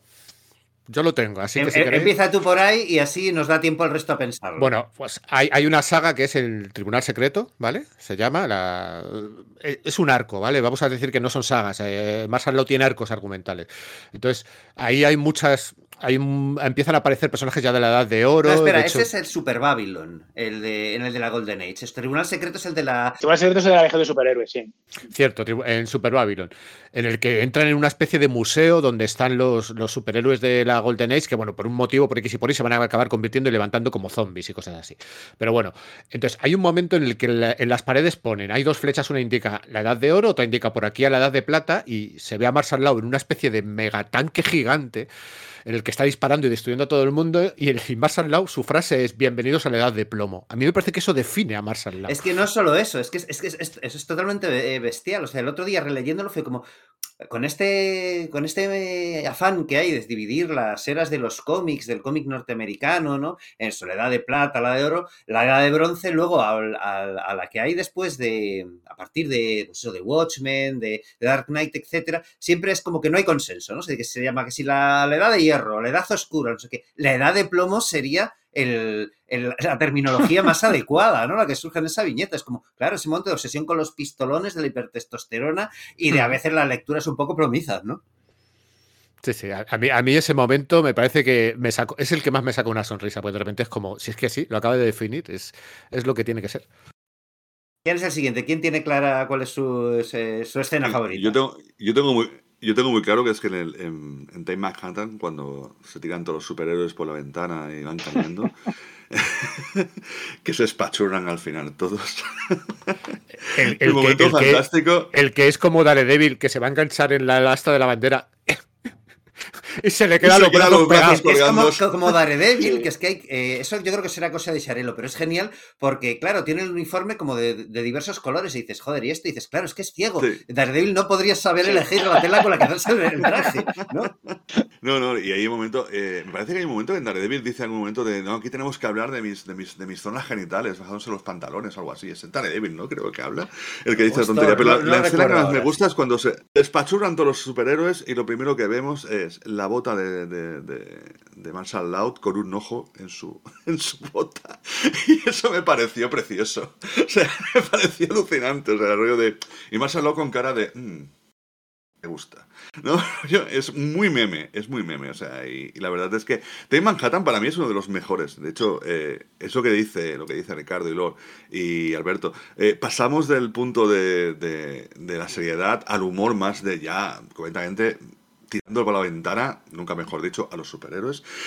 Pero un humor descacharrante. Eh, sabemos quiénes son cada superhéroe, los tenemos identificados. Te cachondeas de Thor, de Spider-Man, de Richard, de Richard se, se, centra en el universo Marvel, además, ¿no? Que aquí en España lo tenemos más dominado. Y, el malo, y el malo es otro super fascista de, de, los cómics, que es, eh, que es, el, Claro, es que eso es. El Ahora seguiremos con eso, con, con, con Takes Manhattan, pero quería quería, primero eso, dar, dando suelta nuestros momentos favoritos. Pero sí, porque me parece que es interesante. Eso, y yo creo, yo creo que está ahí. Yo, creo que, es uno de los momentos que, me, dije que me quedé con el palo de bravo. O sea, levantarme y aplaudirles del palo. Bravo, chicos. Lo habéis conseguido. Alberto, ¿tienes claro tú el tuyo? Pues eh, bueno, a mí eh, tengo un poco dos que son totalmente contrapuestos. Por un lado, uno que, que no parece Marshall Law, porque es un poquito el, e, entre comillas, el, el de lagrimita y, y el que no iba la baba, que es cuando en, la primera miniserie eh, muere Kilotón, ¿no? Que es el, el, el Ah, pero eso es el tipo este enorme. Pero no es, en la primera, ¿no? Eso es ya en eh, Kingdom of the, of the, Blind, ¿no? Que es como el, el, prestigio. Ah, es verdad, cuando van. Sí, sí, es cierto, es en Kingdom of the Blind cuando van. Pues mira, es entonces es en la, en la, misma serie 2. Cuando va a enfrentarse este, este trasunto de, de Batman y muere luchando contra él en el que tiene ese, un poco ese momento tierno, Marshall lo dice que, bueno, que siempre está diciendo que nunca ha encontrado un héroe y, que en este caso el Quilotón sí lo es, ¿no? Y me parece un, momento porque cambia totalmente el, tono que habíamos visto hasta ahora de absoluto desencanto y, tiene ese momento hasta bonito, ¿no? Que, resulta chocante en un cómic de, de Marshall Lowe. Y luego me parece divertidísimo la vuelta. Mira que yo soy absolutamente fanático de Batman, como sabéis, me parece una genialidad la vuelta de tuerca que le da al personaje. O sea, el, el Private Eye este, no, el, sí, Private este, Eye, sí. Public Eye, ¿eh? Sí, sí, Private, Eye. Private Eye. Me parece una genialidad la vuelta de tuerca de, no, yo voy cogiendo a los niños porque luego lo que hago es órganos. O sea, me parece, eh, o sea, me parece genial. O sea, genial. Y, eh, luego, bueno, el otro momento sería esa vuelta de tuerca mm, que tiene sobre el, el personaje de Batman, ¿no?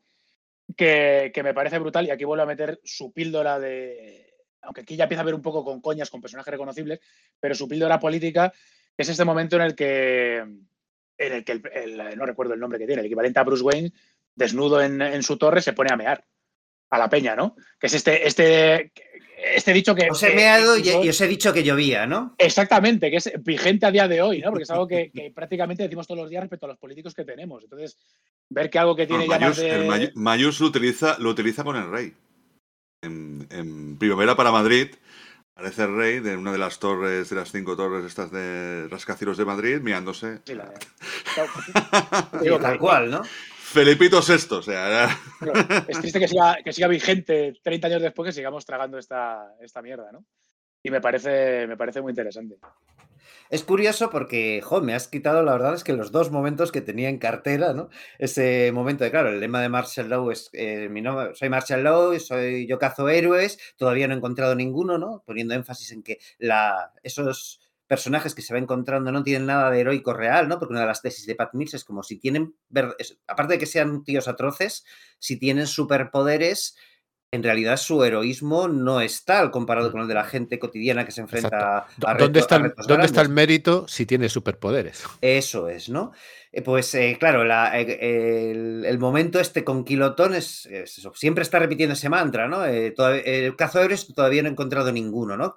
yo creo que en todos los números lo dice. Y ese final de ese número, donde saludando el cadáver de Kilotón, ¿no? Que ha dado su vida, pues eso, básicamente por, para, destapar los crímenes del, ojo privado, ¿no? Dice, mi nombre es Marshall Law, cazo héroes, y creo que esta vez he encontrado uno, ¿no? Será mi, pues el que iba a poner como momento favorito. Luego también tenía es, eh, os, meo y, os digo que llueve, pero bueno, tengo alguno más porque es una serie que me gusta mucho. Así que tomando precisamente ese, hilo de lo que acabo de decir, ¿no? dio su vida por, ¿no? En Super Babylon, cuando habla de la sociedad de la justicia, ¿no? Se habla de, ese, ese, momento en el que, bueno, pues eh, los miembros de esa sociedad de la justicia, esos análogos de la sociedad de la justicia, están hablando con algunos de esos soldados norteamericanos citados en forma de zombies y dicen, no, nosotros os inspiramos y os honramos porque disteis vuestra vida por vuestro país, ¿no? Y los soldados zombies se vuelven contra ellos diciéndole, nosotros no dimos nuestras vidas, nos las quitaron, hijos de puta, ¿no? Y las empiezan a desmembrar, ¿no? Que es parte del, del mensaje de O'Neill, de pero que me parece que es muy potente, ¿no? Porque, como decía antes Ricardo, eh, O'Neill, eh, perdón, Mills, eh, no, no, conocía muy bien a los personajes superheroicos y es O'Neill, quien sí que era un superfan, tiene mucha gracia, porque mientras que Mills desprecia a los superhéroes O'Neill los, los, amaba, ¿no? Pues era, era, el dibujante quien le iba pasando información y libros sobre, por ejemplo, en este caso la Golden Age. Entonces, al leerlo, decidió hacer una, pues eso, hacer un, mensaje de calado, ¿no? Porque efectivamente, como, como, decía Alberto, parece que se pierde un poco después de la primera miniserie ese, ese tema de estoy contando algo trascendente respecto al mundo real utilizando la excusa de los superhéroes y luego se dedica más a hacer una, una parodia de superhéroes, pero nunca abandona del todo ese tema de, contarte algo, ¿no? Y siempre es parte del mensaje principal, de la moralina, digamos, ¿no? En Takes Manhattan está claro, es una parodia del universo Marvel, pero te habla muy fuertemente, ¿no? De, de la popularidad del Punisher eh, y, de, cómo eso es algo pernicioso. Y lo que pasa es que, claro, lo hace llevándoselo al tema de, bueno, es que un tío que es un soldado de élite del gobierno estadounidense en el contexto actual de esos años 80, considerando el tema de la política exterior estadounidense en Nicaragua, etcétera, probablemente sea un torturador, ¿no? La gente que, enseñó a torturar a, de la CIA, que enseñó a torturar a, a los militares argentinos, ¿no? O, cuando habla pues eso de la, del, ojo público, está hablando de los comportamientos y cómo funcionan las mentes más elitistas, los ricos del mundo, ¿no?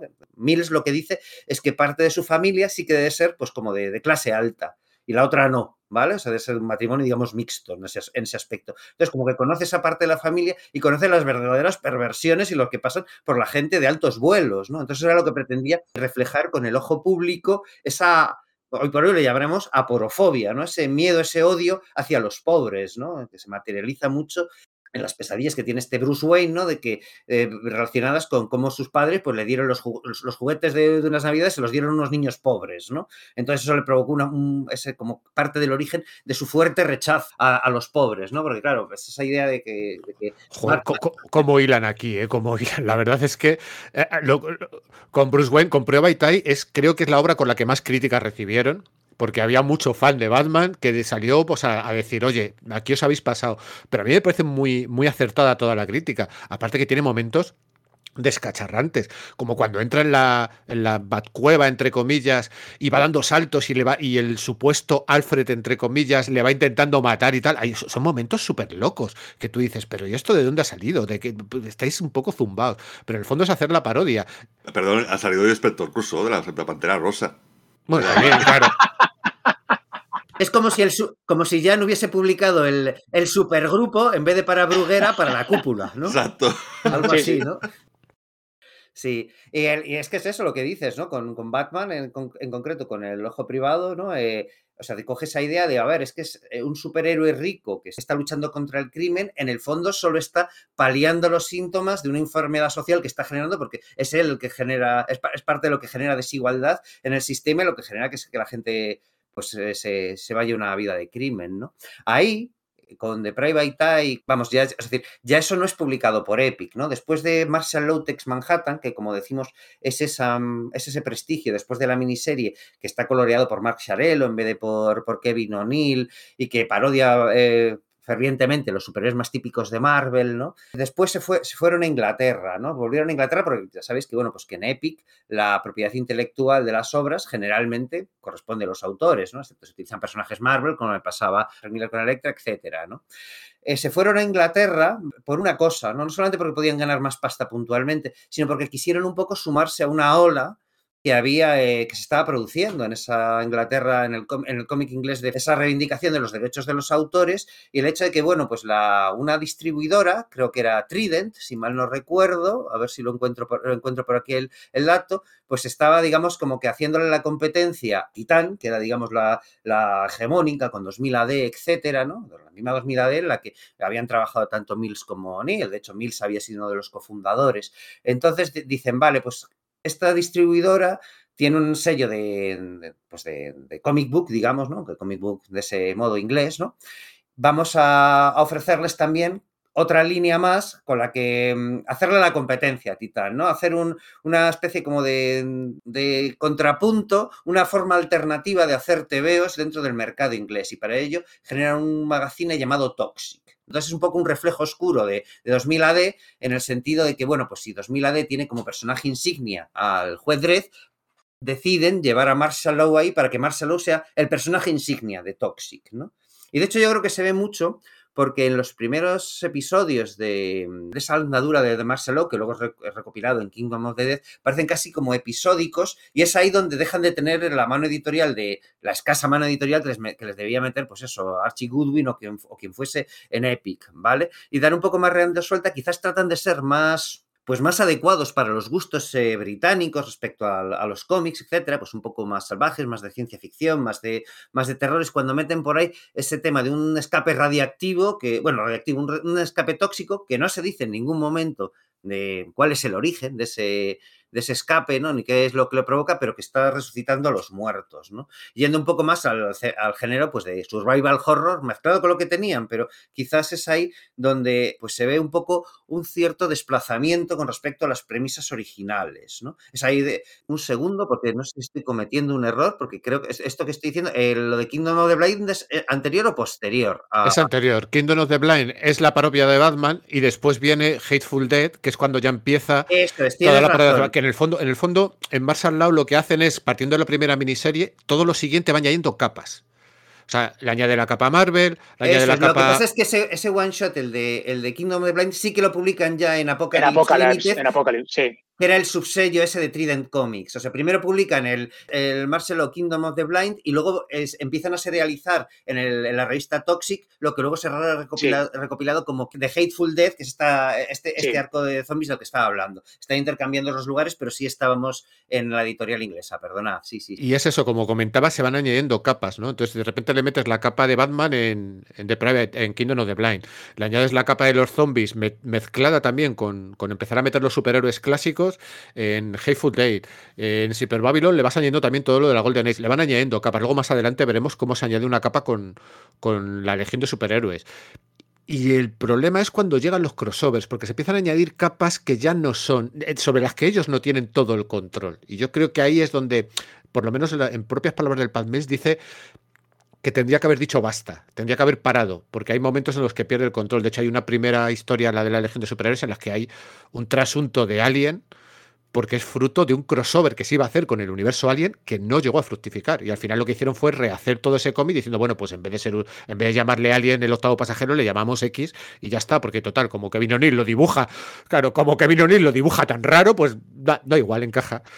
Entonces, claro, yo creo que en todas esas capas, ahí es donde sobre todo le tiene que pasar mucha información que Kevin O'Neill a Pat Mills, porque él no tiene conocimiento. De hecho, Pat Mills dice que cuando le pasa toda la información para hacer toda la parte de las Golden Age, se lleva las manos a la cabeza diciendo, espera, que esto de los superhéroes no es una moda de ahora de los 80, que esto viene desde los años 40, que es que la gente está adorando a estos zumbaos en mayas desde los años 40, ¿sabes? Y es cuando... Sí, no era consciente ni de eso. Ni de eso. Y de hecho aplica una capa que igual no, no, encaja bien con la continuidad que he establecido antes, porque según lo que parecía, el espíritu público... Era el primero. era el primero, ¿no? El primer hombre que volaba, se le, se le nombra como tal en, en las primeras miniseries. Y luego te cuentan que no, que es que en los años 40 el gobierno norteamericano ya había empezado a hacer algunos, algunos ensayos y que de ahí surgen los, esos trasuntos de los superiores de la Golden Age y encaja regular la cosa, ¿verdad? Hmm. Sí, pues más tienen un museo para ellos, o sea que es un poco... Sí, que es raro que, no hayan sido nombrados antes. Claro, es aprovechar, es hacer la parodia de todo lo que conocemos, el museo de Flash, el museo de tal, tal,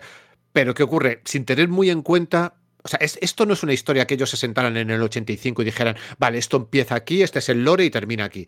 Esto se ha ido construyendo poco a poco y para ser una de esas historias construidas poco a poco, a mí me parece que su continuidad tiene agujeros, pero es bastante interesante. De hecho, a mí me da pena que cuando deja de publicarse hay una cierta evolución del personaje que en teoría debería ir a algún lado y al final nos quedamos con las ganas.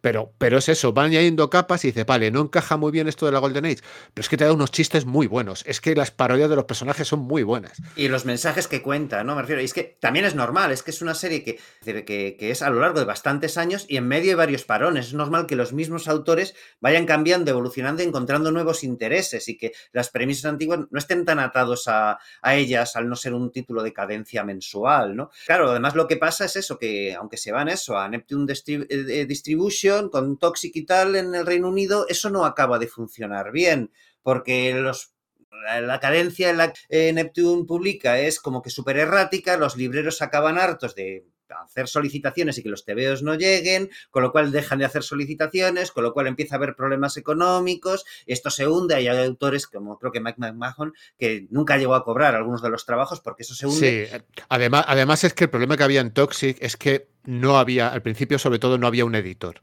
Era cada cual hacía lo que le daba la gana y lo como le daba la gana. Entonces, si un tío se retrasaba, eso afectaba al resto, pero no había un editor que pusiera, que sacara el látigo, como solemos decir. No había un game shooter, ¿no? Exacto, que les llamase al orden. Creo que luego en un momento dado, el propio Pat Mills dice que, que, tuvo que asumir él el rol de editor en contra de la opinión de su mujer, que su mujer ya dijo, no, ya la cagaste en 2000 AD, no lo vuelvas a hacer y tal. Entonces, claro, al final el problema de, de Toxic es que estaba, con, estaba compitiendo con 2000 AD que ya llevaba 12, 14 años, estaba muy implantado. Y además, si no tienes una estructura férrea de trabajo, pues al final se te va a venir abajo la, esta. Y tenía gente, y tenía gente buena, porque no solamente estaba Mills O'Neill, creo que también estaba Beasley por ahí, que en aquel momento estaba en la cresta de la ola. No sé si, si Alan Grant también estuvo. O sea, había gente buena allí. estaba John Wagner, estaba Alan Grant, que recordemos, en esos momentos además estaban haciendo Batman en Estados Unidos. Y petándola, petándolo bastante. Uno de los sellos de la distribuidora Neptune estaba publicando el Bacchus de Dick Campbell, que ya había empezado, mm. creo yo, a, hacer el From Hell con, Alan Moore, ¿eh? O sea, no sé. El Savior de Mark Millar ¿no? También se empezó a publicar ahí. Que en ese momento Millar no era nadie, es cierto, ¿no? Pero que hay gente de peso en esa en ese Pero lo mismo, lo mismo que le pasó a, lo mismo que le pasó a le pasó a, toda la gente en Inglaterra que intentó más o menos crear su propia editorial. Le pasó a Alan Moore con sus, con sus mujeres, que, la editorial que creó se fue también a Norris. Porque, o sea, quiero decirte que realmente los artistas mm, no están para dirigir. Los artistas están para crear. es lo que siempre hemos dicho. Y detrás te hace falta un señor administrador, un señor organizador, un señor, llámalo como quieras, que pueda distribuir a la gente y llevarle... Por eso es tan importante el trabajo del editor, por ejemplo, en, el manga. Que, te, que van a tu casa, te están ahí dando masajitos en la espalda para que acaben las páginas. y cuando no te sacan el látigo, ¿no? Después del, masaje, el azote, ¿no? Pero hay que decir una cosa, que en Japón la cosa es más, eh, es más diferente porque los, los mangakas tienen eh, estatus de sensei, o sea, maestro.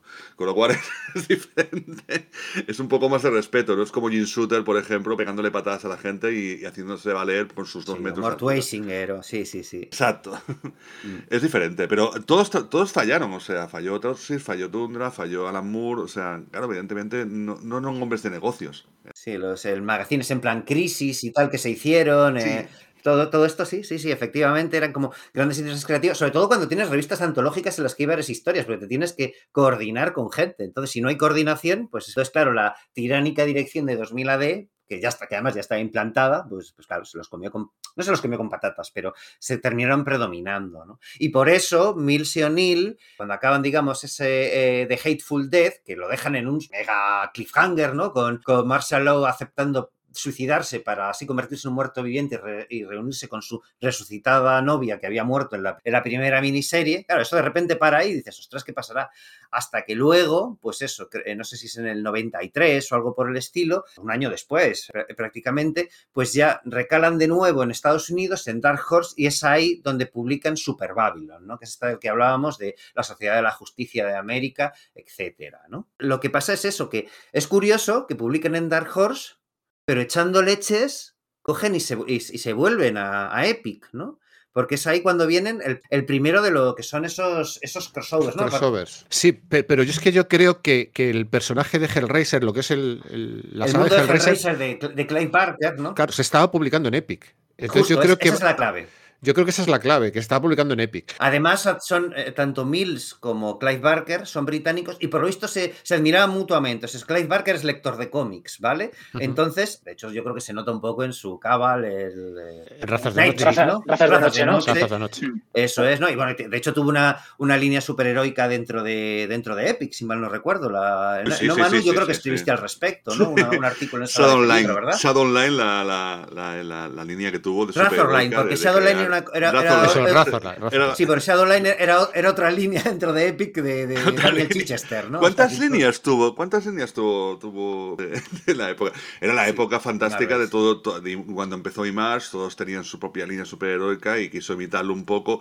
Y ahí quiso juntar un poco Marvel, eh, tanto esa, esa escuela Image de aprovecharme y mezclarla también con Vértigo y hacer un match en brand ahí, una mica un poco, un poco, la verdad es que, eh, de hecho, una de las hermanas Wachowski llegó a participar, Lana Wachowski, llegó a participar cuando era, cuando era Larry, creo, que llegó a participar en la, en la serie, pero, las, pero es bastante olvidable.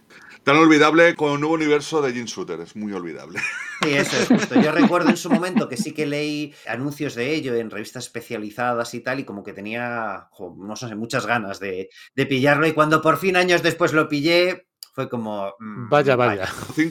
por 5 euros en eBay, en eBay, por 5, 4, 5 euros, incluido gastos de envíos, tienes el número 0, donde juntaba todas las series.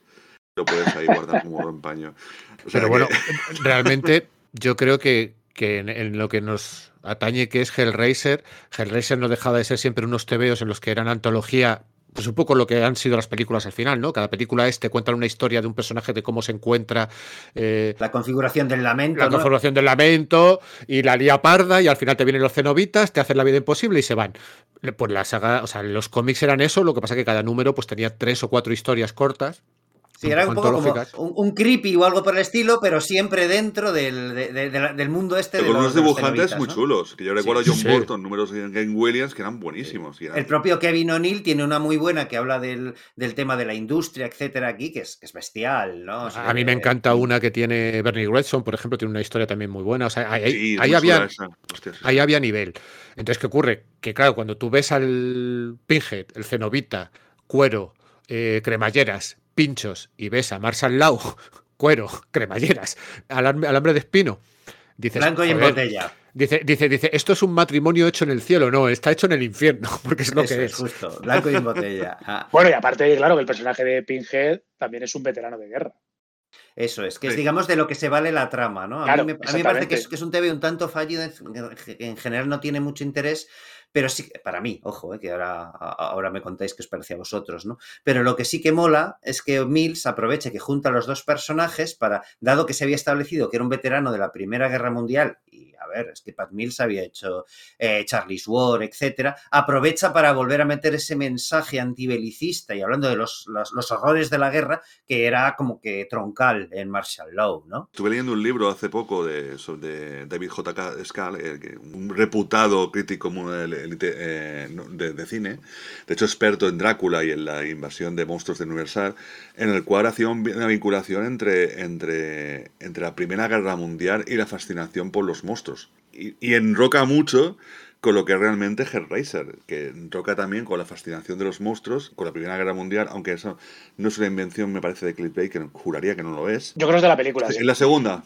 era la segunda la película. Eso es, sí. Aunque la segunda el productor era él, o sea que a lo mejor sí que era una, producción, una idea suya. No lo sé exactamente porque el, libro de Hellbound, que es el libro de, de, de, Hellraiser, es muy cortito y la historia es muy básica.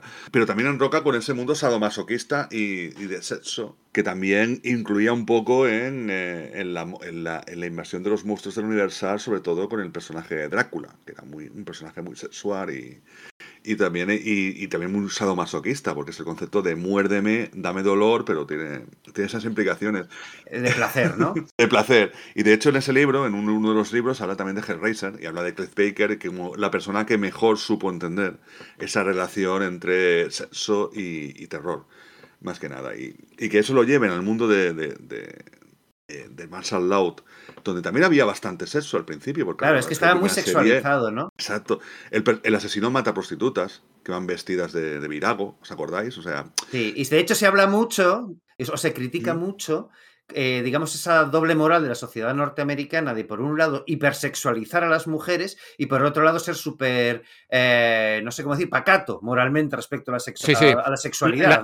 las superheroínas eh, enseñan mucha carne y mucho pecho, pero luego tienen que ser perfectas, la mejor ama de casa, no puede ser, tienen que ser mojigatas, es todo. Bueno, y en, el, en, la primera serie, de hecho, sí, yo creo que en el propio primer número tenemos como echa un polvo Gilmore con su novia Lynn. Que es estudiante universitaria eh, hiperfeminista, ¿no? Que, está haciendo la tesis sobre el machismo de los superhéroes. Eso es, que a mí eso me llamó mucho la atención. Ahora esto es muy común, ¿vale? Pero esos finales de los 80, a mí algunas de las cosas que, se, de que, se, que leí en ese TVO eh, me abrieron mucho los ojos, en plan de que no las había visto antes, ¿vale? Entonces, Pat Mills ya estaba muy informado sobre ello. De hecho, hay muchas de esas cosas que también dejó caer en, en Slame, por ejemplo, ¿no? En eh, pues esa obra que tiene ahí como de, de espada y brujería céltica, ¿no? Un Conan celta, pero que es mucho más porque mete muchos de estos temas, ¿no? De, bueno, pues eso, eh, feminismo. Eh... Es muy curioso porque cuando llegamos a, a, Dark Horse, en un momento dado Dark Horse decide hacer un recopilatorio de todo lo, lo anterior eh, y publicarlo y elige para hacer la introducción, o sea, lo que es el prefacio,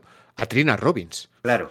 O sea, Trina Robbins, que es un icono del feminismo, que tú dices, ¿qué haces haciendo una introducción de Marshall Law que en un primer vistazo ostras, es, lo todo lo contrario feminista, pero claro, luego en los, en los textos sí lo es mucho, ¿no? Claro, eh, ahí está la contraposición. Es como... Bueno, de hecho, eh, una de las bases principales, que no hemos comentado en ningún momento, pero de las bases principales del villano del primer, del primer arco, que es Bacteria, eh, no deja de ser un personaje tipo Ed Kempes en la vida real, asesino o, o, Norman Bates en la ficción. O sea, un personaje completamente controlado por su madre, castrado por su, ma por la, por, por su madre y que encuentran vías de satisfacción en, o en matar y violar a, jovencitas, en este caso disfrazadas de, Virago.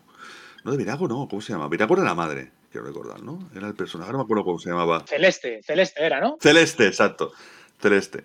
Y, y, es eso, o sea, es, no deja de ser un poco ese concepto de... es lo que decíamos al principio, es, es una historia de investigación se mezclan varios elementos y, la, y, y es eso, podría ser tranquilamente Kempes, o sea, no, no, no, no se aleja de ahí, de esa, de esa, de esa directriz de, del psicópata castrado por su madre. A mí me hace más gracia y no, no, lo había, no, lo había visto hasta que hice la lectura y se me había olvidado decirlo, cómo eh, golpea en la, la, la psique cultural inglesa, ¿no? Una cosa que también vemos obviamente en, en From Hell, ¿no? Que es el tema de, de Jack el Destripador, ¿no? Este durmiente tiene también bastante de, de Jack el Destripador, ¿no? Entonces, aunque Alan Moore, digamos, que desarrolló más eso en From Hell, coño, es que en realidad mm, esto también está aquí en ese Martial Law de principios de... Lo, lo, desarrolló, lo desarrolló hasta, hasta nombrarlo el inventor del siglo XX. Sí, básicamente, eso es, ¿no? Sí, de la, cultura popular del, siglo XX, ¿no? Sí, sí, sí. Sí, sí, sí, o sea, fue Jack el Destripador, fue inventor del siglo XX, de hecho lo mezcla incluso con, no sé, con el momento en la gestación de Hitler, eh, que, tiene pesadillas con la iglesia de, de, Hammond. Muy loco y, con, Crowley, o sea, eh, Frongel es una, es una batidora brutal, o sea, pero brutal. Lo que pasa es que para mi gusto funciona muy bien. O sea, es una batidora que funciona muy bien. de coña. Para mí es uno de los grandes. Sí, sí, es una de las grandes obras de Alan Moore. O sea, para mí. Para mí, Alan Moore es la mejor, porque es la que más, la que más realmente se trabajó realmente. Sí, es una tesis. O sea, es. Es una tesis doctoral llevada al extremo y además donde, se, donde empieza a, inspirarse en sus propias sesiones de, de, de. De lo esotérico, ¿no? De no, psicogeografía lo que es eh, que un sitio, un lugar, lo que ocurre en ese lugar puede llegar a, influir en todos lo los desarrollos posteriores. Y de hecho eh, él vive en, una, en un sitio llamado, llamado Northampton. Y Northampton, o sea, en uno de los barrios más, los Burroughs, uno de los barrios más pobres de Northampton.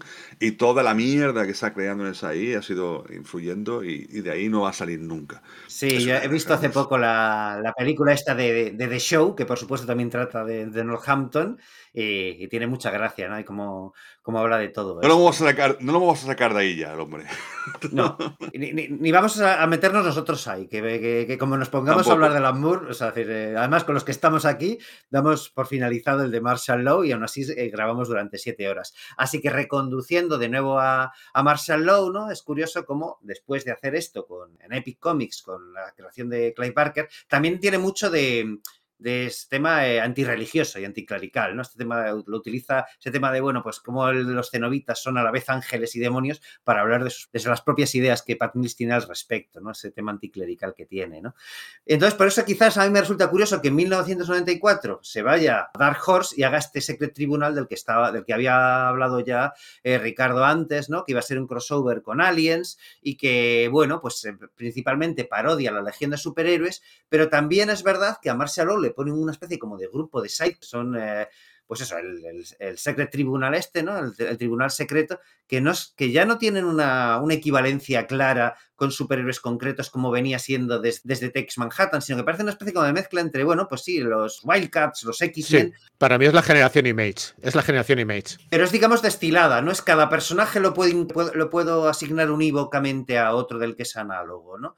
Y quizás lo que a mí me, sorprendió mucho de esto es el tema de que deja pasar la ocasión de, ejercer críticas sobre ello, ¿no? Pero también sobre la Legión de Superiores. No habla de, temas profundos detrás de la Legión de Superiores, al igual que tampoco habla de temas profundos detrás de, Secret Tribunal, sino que aquí pues, es una historia, digamos, de acción, muy aliens, etcétera, pues pone, o sea, la, la, parodia que hace de la Legión de Superiores, pues mete todos estos elementos, pues sórdidos, etcétera, pero no, no se mete a... No, remata. Eso es, no, remata, ¿verdad? No, va a hacer daño, porque de hecho, por ejemplo, aquí eh, tiene algo, sin llegar al extremo de lo que hemos comentado antes de Kilotón, tiene algo parecido con Growing Boy. Growing Boy eh, al final es un... Parece que sí es un, héroe, de verdad, ¿no? Porque como que eh, Gilmore no puede apreciar detrás de, él ningún tipo de maldad como hemos visto en el resto de, de, los ellos autoproclamados superhéroes. Entonces aquí también vuelve a tener, entre comillas, un momento tierno Mills, ¿no? Que, es otro, uno de los pocos personajes que salen un poco indemnes de, toda la serie de Marshall Lowe y que encima eh, Marshall Lowe siente hasta, pues, de manera, como cariño por él, ¿no? O sea, decir, bueno, pues a lo mejor este también puede ser un héroe, ¿no? Y bueno, sí, es, algo, curioso. Claro, además es que esta, esta versión de la, de la Legión de Superhéroes, que no recuerdo cómo se llaman, la, la Legión de Jesús o algo así los llama. Bueno, igualmente, eh, aquí no, yo creo que no hace tanto daño, primero porque Growing Boy es un niño y, y todo esa, toda esa narración en forma de diario que él tiene, Palmieri reconoce que está inspirado en sus propios diarios, que él los recogió para, para, ver cómo escribía un niño y poder reflejarlo. Entonces, yo creo que no hace tanta sangre, primero porque hay una cierta identificación Segundo, porque es un niño. Y segundo, porque no es la legión de superhéroes de los 80. No, no, no. Es la legión de superhéroes de Superboy. Es la legión de superhéroes la, que son. 50. La que sea, exacto, los años 50, la que son niños. Y dice que, que lo que mejor se lo pasaron era creando personajes. Que crearon, y con los nombres locos estos que tenían, como era el Luminous Lad, Biogram Girl, Biodegradable Boy. O sea, que era todo como. Mastic Boy, ¿no? El tío que tiene cabeza de cerilla, ¿no? Exacto, todo como muy loco. Y yo creo que ahí se nota que quizás a lo mejor Kevin O'Neill sí que tenía cierto más cierto cariño por los personajes y no quería hacer tanta, tanta sangre, ¿no? Me da esa sensación, ¿no? Que quizás sí que lo ha hecho con los de los años 40, que a lo mejor los habían leído menos, pero a lo mejor Kevin O'Neill sí había leído mucho de la Legión de Superhéroes de esa época. Por lo menos esa es la sensación que yo tengo. Pero sobre todo lo que me parece clave es eso, el, el que él utiliza todos esos diarios suyos propios de cuando era un crío para dar voz a Growing Boy. Y dice que luego más adelante se arrepiente muchísimo, pero destruyó sus propios diarios de juventud. Y dice, yo ahora si quiero recuperar esos diarios míos, tengo que irme a Marshall y leerme Secret Tribunal. Y dice, entonces claro, lo que me encuentro es lo que me encuentro, pero bueno, es muy interesante. Además tiene esa inocencia del personaje, del despertar de la sexualidad, que es algo que si, si lo piensas fríamente, es meterse en un jardín muy importante, teniendo en cuenta que esto se está publicando en Estados Unidos, en Dark Horse. Al final, este chaval, este Growing Boy, va a tener un despertar sexual con un personaje que es completamente una ninfómana, o sea, es todo muy, muy, muy turbio pero en el fondo tiene un pozo de. El personaje de Growing Boy, para mí, tiene un pozo de, inocencia, que creo que es lo que te queda, ¿no? Como que no habéis aprovechado para poder hacer sangre porque era tan inocente que no habéis sido capaces, ¿no? Como que no, no sé, no, no os habéis atrevido. Sí, y en términos de, evolución del personaje, resulta muy curioso que esto venga justo después del de Hellraiser, porque es que con el crossover de Hellraiser, Marshall Law, Joe Gilmour, está más enajenado que nunca con su odio a los superhéroes, ¿vale? O sea, y sin embargo, aquí ya vemos un cambio de una, capa de caracterización que es totalmente contrapuesta al, paso justamente anterior, pero es en la dirección en la que va a ir el personaje a partir de ahora. Y claro, a partir de ahora es donde nos metemos en ese terreno que no ha sido publicado aquí en España, ¿no? porque son miniseries que son crossovers con, con, otros personajes o con otras franquicias eh, del cómic norteamericano que nunca se publicaron y que probablemente jamás se lleguen a publicar por los temas de, derechos, ¿no? Es que, claro, es un problema que hay, eh, que es una cosa que estaba pasando en esa segunda mitad de los años 90 del cómic norteamericano. Si recordáis, algunos de esos crossovers se, utilizaban para contar cosas que eran realmente trascendentes para las series. O sea, decir, en el crossovers entre, entre Wildcats y, Aliens, por ejemplo, de Warren Ellis y Chris Sprouse, se aprovecha para matar a, toda la, a todo el elenco de Stormwatch, que era la serie que era la serie que está haciendo Warren Ellis, como aprovecha para generar su Authority, por ejemplo. Entonces, eso durante muchos años ha dado muchos problemas porque no se podía reeditar, ¿verdad? Sí, de hecho aquí son dos crossovers, el de Savage Dragon, eh, que se está publicado en blanco y negro, a mí me parece muy curioso el dibujo de este... A mí me parece que es. Aquí ya tenemos la Liga de los Caballeros Extraordinarios a nivel de dibujo. O sea, yo lo veo clarísimamente, tal cual. Y luego tenemos otro con, con la máscara, que era el personaje archiconocido de los 90 que tuvo dos películas que recordar con Jim Carrey que al final pues eso estaba en la cresta de la ola. El de quizás el de Savage Dragon sí que llegamos a verlo reeditado porque parece ser que después de morir Kevin O'Neill eh, Eric Larsen habló con Pat Mills y le dijo, mira, tienes mi bendición y los derechos para poder reeditar esto si quieres. ¿Cuál es el problema? Que alguien tiene que coger el testigo y reeditarlo. Vale, es algo que puede pasar, pero no ha sucedido. Puede pasar, pero no ha sucedido. Exacto, no ha sucedido. O sea, y, el de la máscara yo creo que, imposible. Y a mí me, resulta muy curioso porque no son crossovers al uso, o sea, sí son al uso en el sentido de que muchas veces pues tienes un enfrentamiento o lo que sea, pero todos ocurren en el universo del Marshall Law.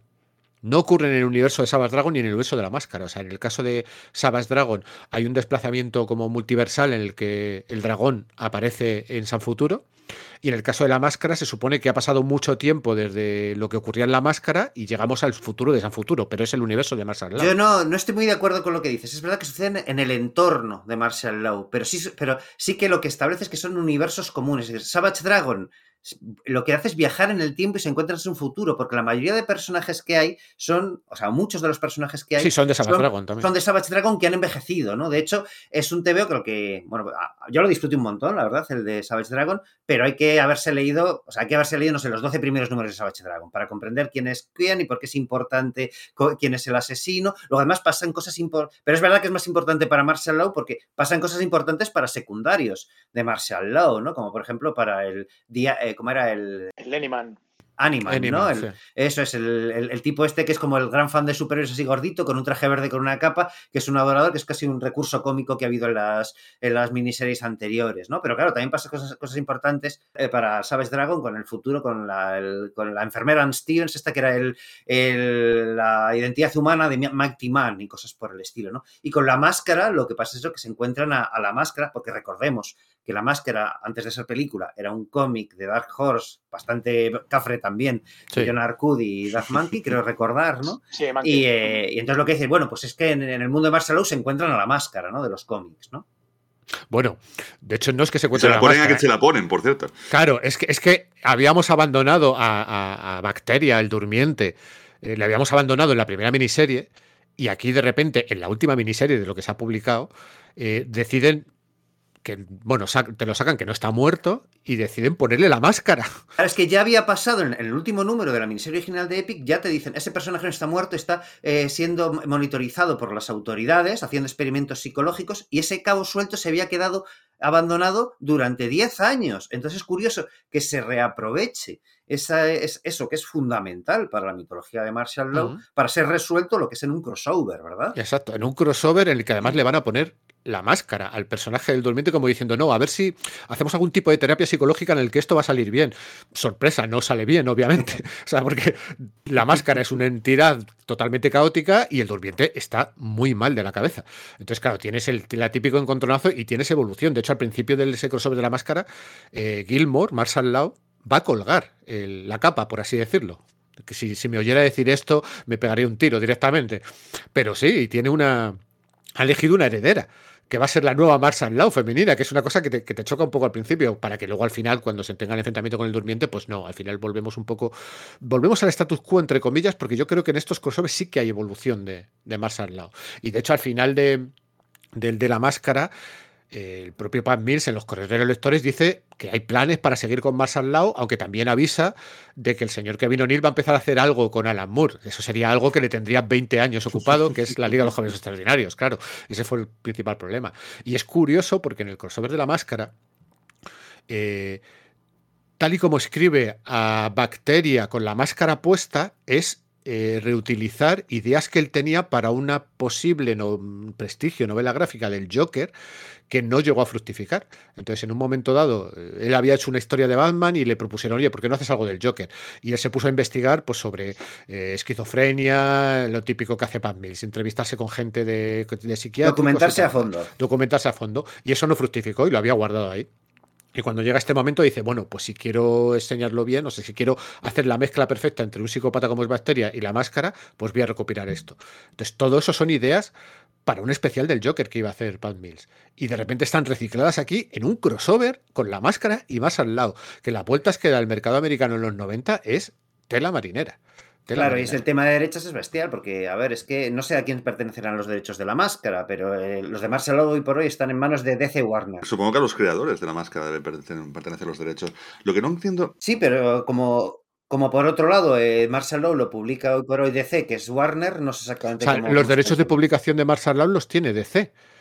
Sin embargo, los de merchandising y todo lo el resto, películas o Yo no sé, videojuegos. no sé cómo diablos llegó a DC. No, no, no, no, no lo he leído en ningún sitio. ¿Cómo llegaron esos derechos a DC? ¿Cómo, cómo les vendió eh, Pat Mills y, y Supongo que la historia sería que como eh, Kevin O'Neill trabajó con Alan Moore en el Día de los Caballeros Extraordinarios, que era de Wildstorm, y Wildstorm fue vendido a DC, pues igual Kevin O'Neill tuvo buenas relaciones con Jim Lee o con, eh, ¿cómo se llama? El hombre este que Porque Alan, porque Alan. Moore no las tuvo.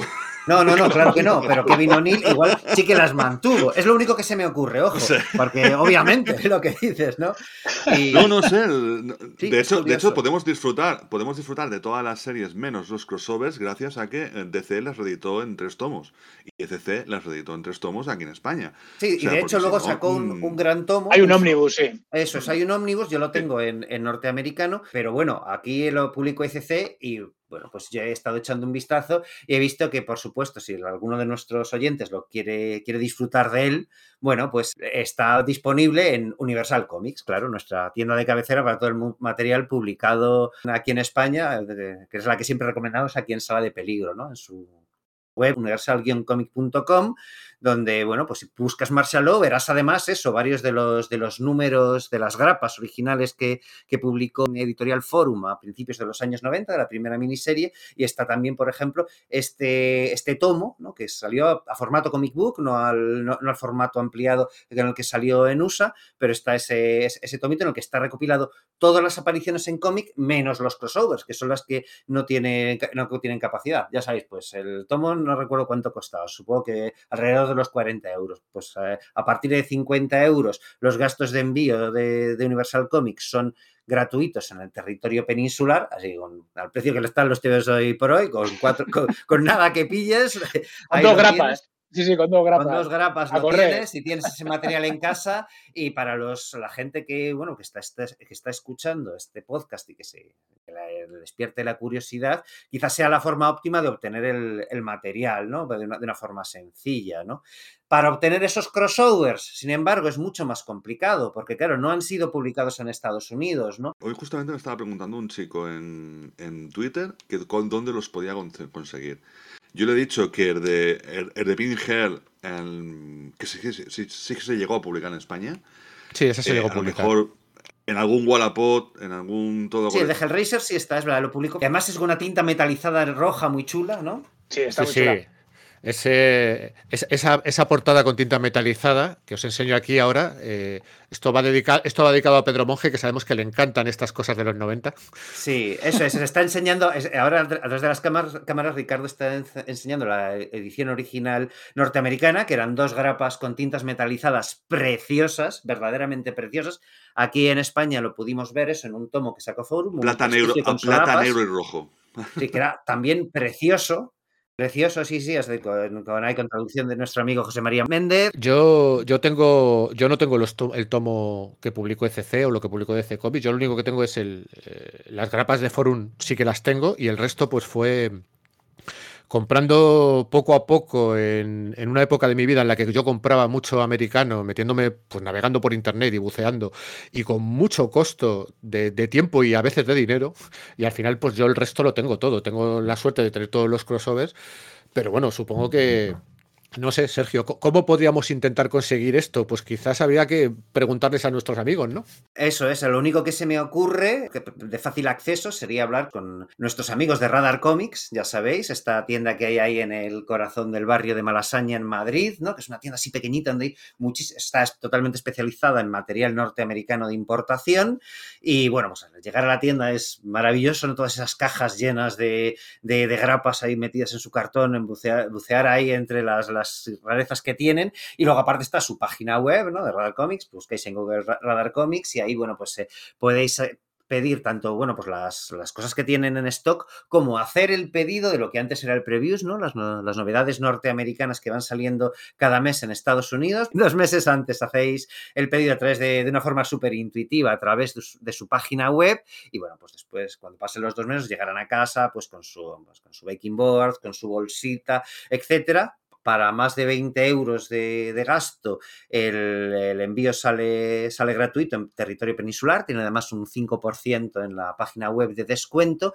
Y además, bueno, pues yo he habido cosillas eso de, de grapa susa y demás, que, que bueno, pues, eh, yo he conseguido gracias a ellos, ¿no? De hablar con ellos, ponerles algún correo y tal, y te consiguen alguna rareza. Yo creo que, vamos, que además en general, por lo menos aquí en Madrid, es bastante frecuente decir, bueno, pues es uno de los canales y uno de los, de, los más habituales que utilizamos los comiqueros para conseguir esas, estas, estas extrañas rarezas. Y sí, la verdad es que ahora mismo es la, única forma o la más accesible que se me ocurre para conseguir estos dos crossovers, ¿no? Con la máscara y con Savage, y con Savage Dragon, que bueno, pues eh, como decimos, son bastante importantes en la evolución personal del, persona, del, protagonista principal de esta obra de la que estamos hablando y que también están hechos por sus autores originales, no olvidemos, por Pat Mills y Kevin O'Neill, que también eso es una cosa que igual hay que, hay que resaltar, ¿no? Hmm, que siempre han sido esos mismos autores. Nunca ha habido otros autores al mando del, personaje, nunca han delegado, aunque hubo una vez en la que eso estuvo a punto de pasar, si mal no recuerdo, ¿verdad? Yo ahora mismo no, no recuerdo. Ah, os he pillado, ¿no? Pues nada, pues fíjate que lo he hecho pillando tu propia información. Cuéntalo tú, Alberto. No, no, que lo cuente Ricardo, pues eso. O sea, yo ahora mismo sé que lo tengo un poco nebuloso, que en un momento dado ellos están dispuestos, o eh, particularmente Kevin O'Neill, a sacrificar el dibujarlo a cambio de que se siguiera publicando más, más material, o sea que en un momento está dispuesto a que otros autores lo, desarrollen. El tema es que en siguientes apariciones de Marshall son en forma de novela ilustrada y hay un momento en que se, ponen de acuerdo con DC para adaptar eso al cómic. Sí, sí, pero al final eso no, no, no llega a no acaba de Sí, lo que digo es que hay un momento en que están dispuestos... Sí, que tiene la, tiene la bendición de los autores. Claro, a ver, de hecho, De hecho, es curioso porque, porque en el periplo de DC, eh, yo mucha de la información que estoy sacando aquí, no penséis que soy un, gurú y tal. O sea, hay Pat Mills tiene un substack de estos que hay que suscribirse y, de hecho este último mes, estos últimos dos meses ha estado contando mucha historia de, de Mars al Está haciendo una, está serializando un libro que él llama Secret History of Comics, en el que está contando todo el origen de lo que él ha guionizado. Eh, Slane, Nemesis de Warlock, y bueno, y llegó el momento de, de Mars al y él habla de que cuando se logra eh, alcanzar el acuerdo con, DC Comics, que tú preguntabas, Manu, ¿cómo se llega a DC Comics? A DC Comics se llega porque en un momento dado se plantean hacer un crossover con Batman. ¿Vale? Un crossover de más al lado con Batman, que en principio iba a aprovechar el tema del multiverso, iba a haber un personaje que está en el psiquiátrico donde trabaja Joe Gilmore, que es el, la identidad civil de Mars al Hay un personaje que se llamaba The Transporter, el transportador, que era una especie de agujero negro que abre portales dimensionales a otros mundos. Entonces, a través de ese personaje, Batman iba a llegar a San Futuro, aparte de que se iban a visitar no solamente un Batman, sino muchos Batman. Estamos hablando de esa DC de finales de los primeros 2000. Antes, antes de las 952. Eso es, cuando, cuando después de 52 se había restablecido el multiverso, pero antes de los nuevos 52. Exacto. Entonces, ¿qué ocurre? Se, hay una serie, hay unos intercambios de, de correos que, están en, la, en se pueden leer y son muy graciosos porque están en el intercambio de correos entre Pat Mills y DC y luego los intercambios de correos entre Pat Mills y Kevin O'Neill, básicamente diciendo, mira lo que le estamos colando a esta gente, o sea, es que no me puedo creer que vayamos a hacer un crossover con las locuras que vamos a meter aquí. Cosas como lo que hemos comentado antes un poco fuera de micro, eh, frases como ¿cuántos miles de veces has visto caer las perlas de tu madre? y cosas así, ¿no? Porque Cosas muy locas. múltiples versiones de Batman y múltiples versiones de, Batman muerto, ¿no? Exacto, de Batman muerto. Bueno, esta historia de hecho se iba a llamar Batricidio. O sea, con lo cual ya creo que ya estaban definiendo mucho. Entonces hubo mucha, muchos diálogos en ese sentido y lo que iban a hacer era eh, sacar primero el crossover y luego sacar el recopilatorio para aprovechar un poco el tirón. El crossover se cayó al final porque llegó el momento de los nuevos 52 y de repente por la nueva dirección dijo, mira, esto no tiene ningún sentido ya porque los nuevos 52 son una isla aparte, es un de cero, no vamos a empezar con crossovers, pero el recopilatorio sí llegó a hacerse. Con lo cual, por eso ahora mismo actualmente DC tiene los derechos de publicación, que yo teniendo en cuenta todo el periplo que ha tenido lado por los diferentes editoriales, a mí lo que me extraña es que les hayan cedido el derecho de publicación tan a largo plazo, que no hayan atado más, un poco más en corto a DC para poder llevárselo donde quieran. Pero bueno, supongo que al final pues eh, es un acuerdo económico que les beneficiaría a los dos. Y yo entiendo que por eso se lo llevaron para allá. Vamos, yo creo que el mayor problema quizás lo pudo tener Kevin O'Neill si en algún momento dado le comentó a Alan Moore, oye, me voy a llevar más al lado a DC Comics. Sí, igual le puso mala cara al Barbas. Exacto, le puso mala cara al Barbas y le diría, oye, tú, ¿qué estás haciendo? Te estás metiendo en un fregado. Pero bueno, y ahí es eh, en ese momento, eh, como has comentado tú, sí que se llegaron a hacer dos novelas, que yo, yo las tengo. Eh, novelas en prosa con algunas ilustraciones de Kevin Sí, sí, con ilustraciones de Kevin O'Neill. De hecho, primero se publicó una, como en un formato comic book, que tú creo que la tienes, Alberto. Sí, yo tengo la, yo tengo la primera solo. Estoy ahí intentando buscar la segunda después de que... no, la, segunda es inencontrable. sí, es inencontrable, sí, sí. Y luego se llegó a publicar un TPB, ya todo en blanco y negro, polvoriento, lleno de ácaros, que yo sí que pude conseguir, que recopila las dos, ¿vale? Las novelas eh, se llama, el TPB se llama Origins, Orígenes, y te cuenta un poco, si estamos yendo en la primera sobre todo, se te cuenta un poco cosas de lo que pasó en la zona, en Sudamérica, pero tampoco son muy interesantes. Yo me las he empezado a leer y se me han hecho un poco densas. Y en la segunda sí que me parece más interesante porque iba a irse al otro lado del telón de acero. Se iba a ir a Rusia, iba a meter superhéroes rusos y creo que podía haber dado mucho juego. La primera es de Pam Nils, pura y dura, y sí que hace ilustraciones Kevin O'Neill. En la segunda está coescrita por Kevin O'Neill, porque Pat Mills y Kevin O'Neill eh, a lo largo de los 2010 o por ahí empezaron a escribir novelas conjuntamente, que están a la, están en la venta, las podéis encontrar en, internet. La segunda sí tiene algo más, aunque las ilustraciones solamente son en blanco y negro. Y esto es lo que en un momento dado sí que llegaron a decir, bueno, si lo quiere adaptar de C, Kevin O'Neill lo que dijo es, yo estoy muy ocupado con, con el señor Alan con la liga, yo no puedo. Y en ese momento es cuando Pat dijo, mira, dejamos la puerta abierta, pero Pat Mills, por ejemplo, también reconoce que no es muy amigo de eso, porque ya tuvo un problema con Nemesis de Warlock, que sí que fue continuado por otros autores, como por Brian Talbot y, más gente, y tuvo una pequeña pelotera con Kevin O'Neill y decía, yo esto sin el permiso explícito de Kevin O'Neill no lo puedo hacer, aunque considere que el personaje en parte es mío, no voy a hacer nada que vayas ir en contra de lo que, que le pueda sentar mal a Kevin O'Neill, por así decirlo. ¿Qué pasa? Que Kevin O'Neill, pues a día de hoy ha fallecido por desgracia. Y lo, sí que lo último que yo le leía a Pan Mills es que si se hace algo más con el personaje, tiene que contar con la aprobación de los herederos de Kevin O'Neill. Con lo cual, en ese punto estamos, en ese impasse estamos. Hombre, yo el batricidio este me gustaría verlo publicado, sinceramente, porque creo que sería una de las bizarradas más bizarras que se hubieran publicado en DC Comics. Pero bueno, en fin. ¿Pero quién dibuja esto? Claro, ¿a quién coges? Bueno, sería un poco, sería un poco como lo que ha pasado con Batman Antillian, Batman Red Tear, que era una Sí. historia que, que Garth Ennis creó para, para Steve Dillon. Se murió Steve Dillon en el 2016, quiero recordar que se murió.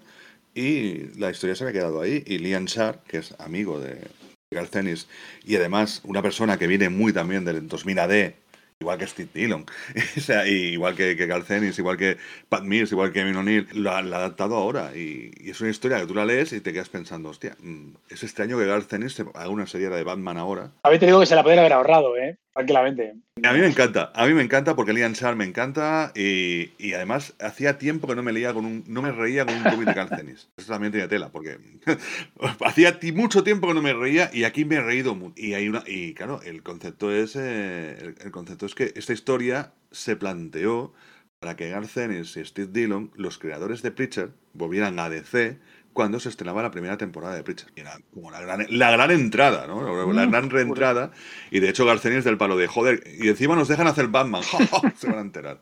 Es un poco también, porque Garth Ennis es un poco Pat Mills también. Es muy, sí, hizo The o sea. Pat Mills sin ningún tipo, o sea, no hay ninguna duda que Garth Ennis está súper influenciado por Pat Mills, es decir, sus historias de guerra, etcétera. Y, y él lo reconoce, él reconoce que The Voice tiene inspiración directa en Marshall Law. O sea, Pero, eh, pero en toda su historia, Garth Ennis, Garth Ennis es un flipado de la guerra. Ha hecho un montón de novelas de la Segunda Guerra Mundial, igual que en su época Pat Mills hizo un montón de... No... De hecho, hace poco Dolmen han publicado una, eh, re- una recuperación por parte de Garth Ennis con muchos autores, entre ellos Sí. Kevin O'Neill, de los tiempos de, las revistas de, de- de- ¿Cómo se llamaba? ¿Battle? ¿Era? Battle? Action, la revista Action. Ah, eh, Pat Mills hacía muchos guiones con muchos personajes, de, entre ellos, me acuerdo que uno de ellos era una, una, avio- una aviadora de la... Una aviadora Sí, sí, sí, sí. Era, era la de las brujas de la noche, que a mí ese TV me encanta, ¿no? Hablando de ese- del escuadrón soviético en Stalingrado, etcétera. Sí, sí, sí. Pues hay muchos Y, y- paralelismos. y- el interés por los temas, ¿no? Esa postura antibelicista, ¿no? Eh, Por un lado, de contando de los horrores de la guerra, y pero por otro lado, hablándote de, la, de, esa, de esa profunda hermandad que, eh, y eso- y esos lazos, digamos, de amistad que se generan en esas eh, condiciones tan sumamente adversas, ¿no? Sí, sí, sí, y en Marshall Law tienes toda la crítica del sistema americano y del modo de vida americano, y en el fondo, Predicador es una de las mejores eh, críticas a ese sistema americano. O sea, lo tienes ahí. O sea, que dos ingleses fueran capaces de, tanto Pat como Kevin, o sea, como, como Garcenes, ¿sabes? De destilarlo y enseñártelo, ¿sabes? O sea, a mí me parece que es. eh, hay muchos paralelismos. También es cierto que es eso. A ver, The Voice lo ha petado ahora, llega antes. Yo creo que The Voice llega en el momento adecuado para que ese tipo de sátira, que aparte tiene mucho más humor, no es tan ácido, no tiene la parte la parte de crítica social yo creo que no la tiene. Entonces The Voice entra mucho mejor en el público porque cuando llega Marshall Law el público yo creo que no está preparado para esa sátira. Y sin embargo, claro, ya llegamos, ya hemos pasado todos los 90, hemos pasado parte de los 2000 y el público ya ha leído mucho, ya ha leído mucha sátira. Entonces cuando llega The Voice llega en el momento adecuado. Y claro, cuando tú ahora ves cómo lo está petando en la televisión y yo veo al, al patriota, digo, es que es el espíritu público. Si es que es el Eso, lo espíritu con, con The público. Voice, lo que dices, ¿no? Que para cuando llega el público norteamericano ya han pasado eso, los, los 90, los 2000, etcétera, con lo cual ya está más preparada para leer eso. También pa- pasa, digamos, con el medio televisivo, ¿no? Plantearte una película de Marshall Law, y ahora hablaremos de ello, o de The Voice, principios de los 2000, parece una idea un poco rara, ¿vale? Porque para empezar, tienes que tener un. Para que el público pueda encontrarle gracia, tiene que tener un bagaje sobre el género superheroico que básicamente está restringido los tebeos, ¿no? Cuando The Voice aparece en televisión, la gente ya conoce el universo, el universo Marvel ya es celebérrimo en, en televisión, en cine, etcétera. Claro. Y por eso yo creo que también lo peta, porque es como una crítica, algo que eh, las- los espectadores pueden hacer tantas referencias como los lectores de cómics podían hacer a los cómics, Y sin embargo, de Marshall Law se llegó a hablar de una película, ¿verdad? O sea, hubo un plan muy serio a finales de los años 90 y que continuó bastante tiempo de hacer una película de, de Marshall Law, que a mí es una cosa que me llama mucho la atención porque no sé hasta qué punto hubiese tenido una buena, una buena acogida. Eh, yo, es que creo que hubieran, lo hubieran tocado tanto que no se hubiera parecido. Es como la peli de Barb Wire, ¿no? Que era como una tía que tenía un, bar de, superhéroes en, un, universo superheroico así como que super industrial y luego pues fijaros lo que fue, ¿no? Pero acordaos, pero acordaos también de la época es Blade y Blade sí que es una es podría el tono de la película pero, de Blade es muy Pero no tiene, pero claro, que de Blade habla de vampiros, no de superhéroes. Sí, pero Claro, pero son, pero son superhéroes. Ya, sí, sí, evidentemente. Los superhéroes, meterlos ahí en pantalla en ese momento, yo creo que la gente no, no hubiese sabido por dónde iban los tiros, ¿no? No, es que es lo que, es, lo que dices tú, Sergio. O sea, de hecho, de hecho, The Voice, la serie, se aprovecha mucho más de las infraestructuras del, del, del, del MCU actual, haciendo películas de los superhéroes. Más, de hecho, toda la rentabilidad está más en las películas, en la serie, que lo que en el cómic. Que en el cómic la rentabilidad estaba en los cómics, que tenemos el personaje como la leyenda. ¿Os acordáis que la leyenda era una mezcla entre, entre Stan Lee y, Jack, Kirby. junta, Curiosa mezcla. juntos. Y sin embargo, en la serie en la serie es un productor de Hollywood, la leyenda. Cambia porque... Han, hecho la adaptación real, total. Han hecho la adaptación y también la adaptación más a nuestros tiempos, al año 2020, o sea, evidentemente, donde, mm. donde lo que la gente ya no se acuerda de los cómics, la gente se acuerda de las películas. Pero de hecho, lo, curioso de, la adaptación de Marshall Law es que no se tira del humor y de la sátira. La gente lo que quiere adaptar habitualmente es la primera miniserie, que es la más oscura, la más dura, la más tal. Entonces, claro, sí es cierto que Warner Brothers son los que estuvieron más cerca de adaptarlo. O sea, de hecho, se llegó a hablar de, no sé cómo se llama este director. El MacG este, sí. El MacG estuvo detrás. Y hubo muchas reuniones y había, había un guion escrito que creo que había hecho el tratamiento eh, Pat Mills, que había problemas con el guion. Y era justo el momento en que estaba Watchmen volando en el ambiente también. ¿Cómo se iba a hacer Watchmen? Watchmen, la peli de Zack Snyder. Pat Mills dice que esto, la peli de Zack Snyder, dice que tan pronto la gente tenía mucho interés, como de repente se enfriaba completamente. Porque dice que, bueno, también hubo un tiempo después que se interesó también por ello Dwayne Johnson, La Roca, pero antes de haber hecho todos los pelotazos de acción, ¿sabes? O sea, el momento, estamos hablando de La Roca cuando hizo la de los dientes y ese tipo de películas, ¿sabes? Entonces tú lo piensas y dices, hombre, a ver, yo a La Roca le pones el sombrero de plato y tal y cual y, hombre, puede dar el pego, ese brazaco con el alambre, con el alambre de espino puede pegar, pero claro, el problema es que la, Roca venía de la mano de Disney. Dices, Disney no va a dejar. y, yo creo que la propia Roca tampoco le interesa. tú ves la trayectoria que ha tenido y aunque haya hecho de, machaca o de héroe de acción, pero siempre ha tenido una orientación un poco. Eh, sí, pero yo creo que la ¿eh? Roca la Roca lleva 15 años buscando un personaje de cómic. Sí, pero... Metiendo, meterse en ese mundo. ¿Cuál es el problema? Que al final, al final ha sido Black Adam. Y si el concepto de antihéroe de, antihéroe de la Roca es Black Adam, apague vámonos. ¿eh? Sobre todo ese Black Adam, ¿no? El de la película. Claro, de hecho también se ha comentado en algún momento que Joe Manganiello estaba interesado, pero bueno, al final esto son todo cosas que cuenta Pat Mills y yo todos sabemos cómo funciona Hollywood. Lleva 20 años dando vueltas esto en Hollywood.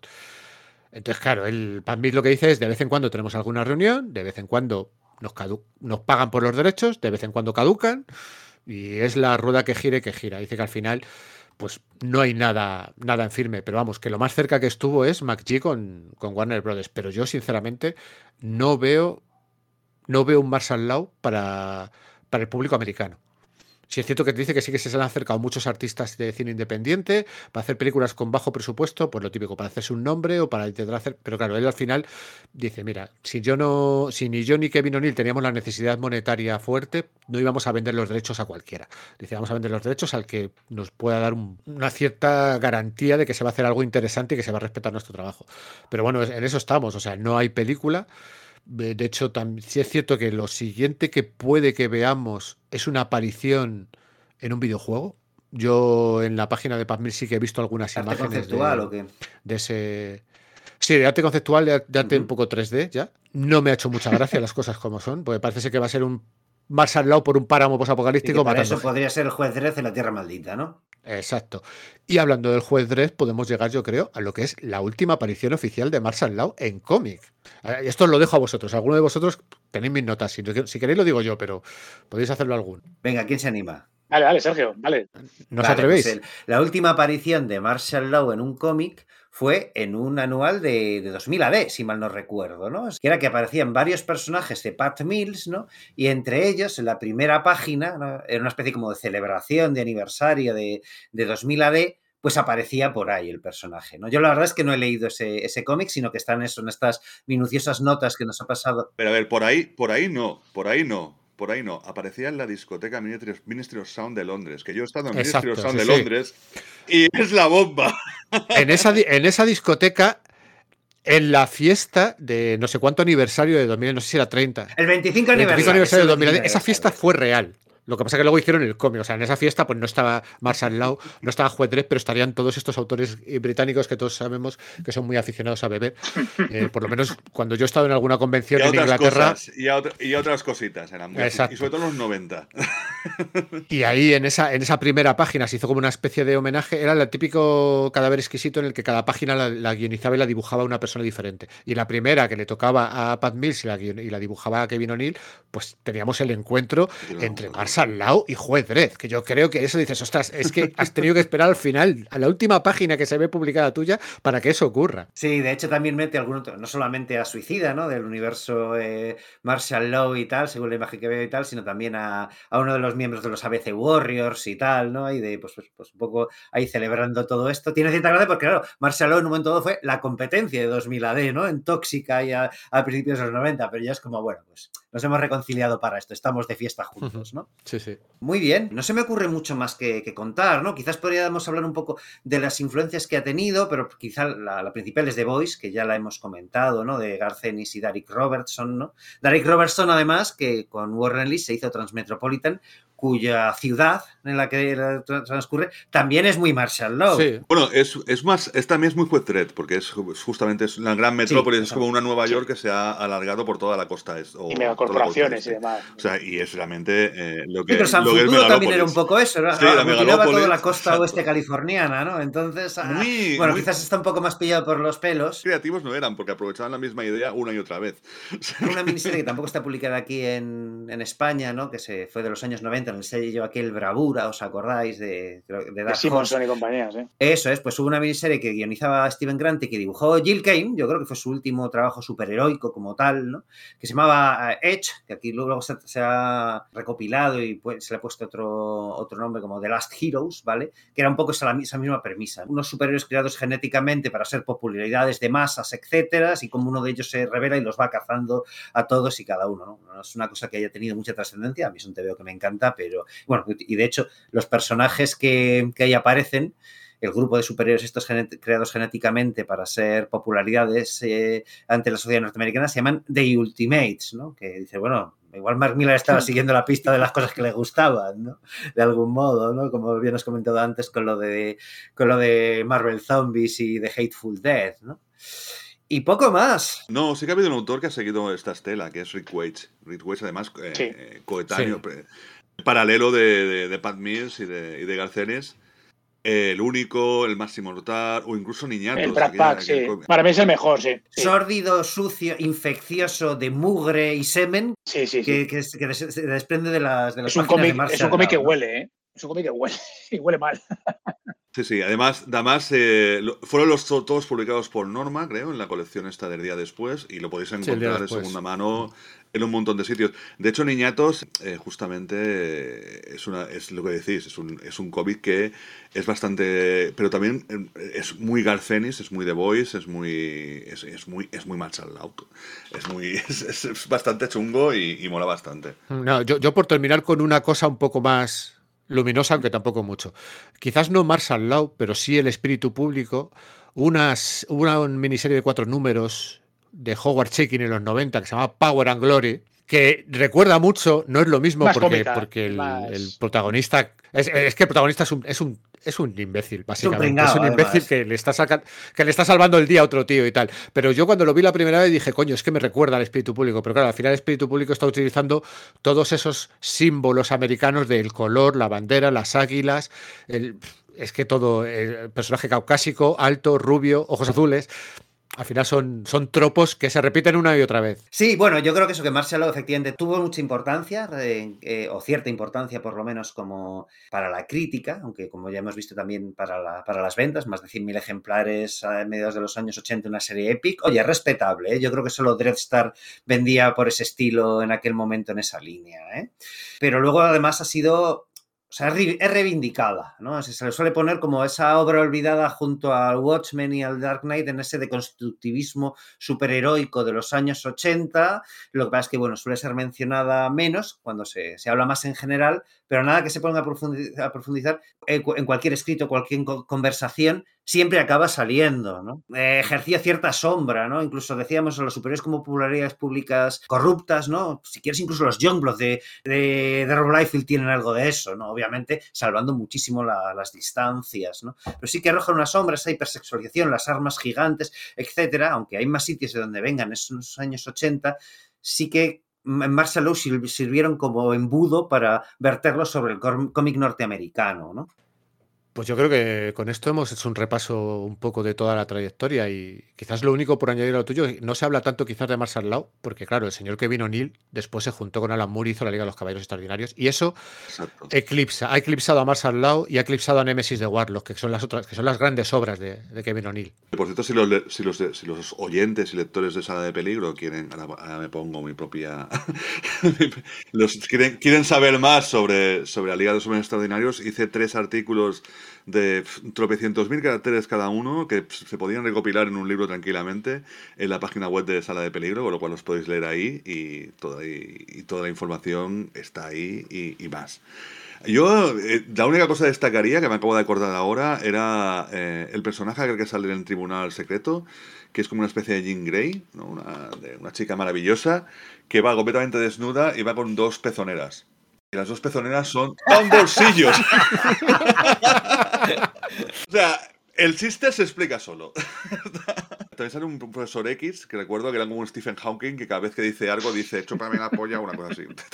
Sí, es ahí donde se veía que, los X-Men eran eh, parte de la inspiración de eso, aparte de que, bueno, que, sí que se ha dedicado una frase a decir, oye, esto del homo superior no es un poco nazi, en realidad, ¿no? Pero es el único momento en esa serie, en esa, en esa obra en la que eh, se, mete un poco el el destornillador en el ojo para hablar de cosas profundas, ¿no? que, mientras que por lo demás fue un poquito más, más floja en ese aspecto, ¿no? considerando todos los precedentes anteriores, incluso posteriores. ¿no? Yo también hice un artículo para Sala de Peligro hablando precisamente de, de Marshall Lowe, ¿no? que, bueno, que creo que con este podcast y con la información que además que, habéis estado aportando, ¿no? Digo especialmente a Ricardo, pues que nos pasó ese documento abrumador, pero ojo, es que me han encantado un montón. De hecho, propusimos que fuera el propio Ricardo quien se leyera el documento que nos mandó y ya está, nosotros sobrábamos.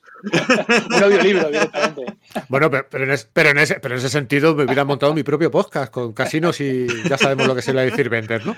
Y, más señores. No, prefiero, yo, prefiero, yo prefiero reunirme con gente y tener la típica charla aquí, ¿sabes? O sea, realmente estamos grabando esto muy temprano y quizás es el motivo por el que no tenemos unas cervezas aquí encima, ¿no? Pero yo creo que ese es el, entorno perfecto para hablar de Marshall Law. Porque como buenos, como buenos fans de lo británico, pues aquí si tuviéramos una pinta, esto ya hubiera sido top.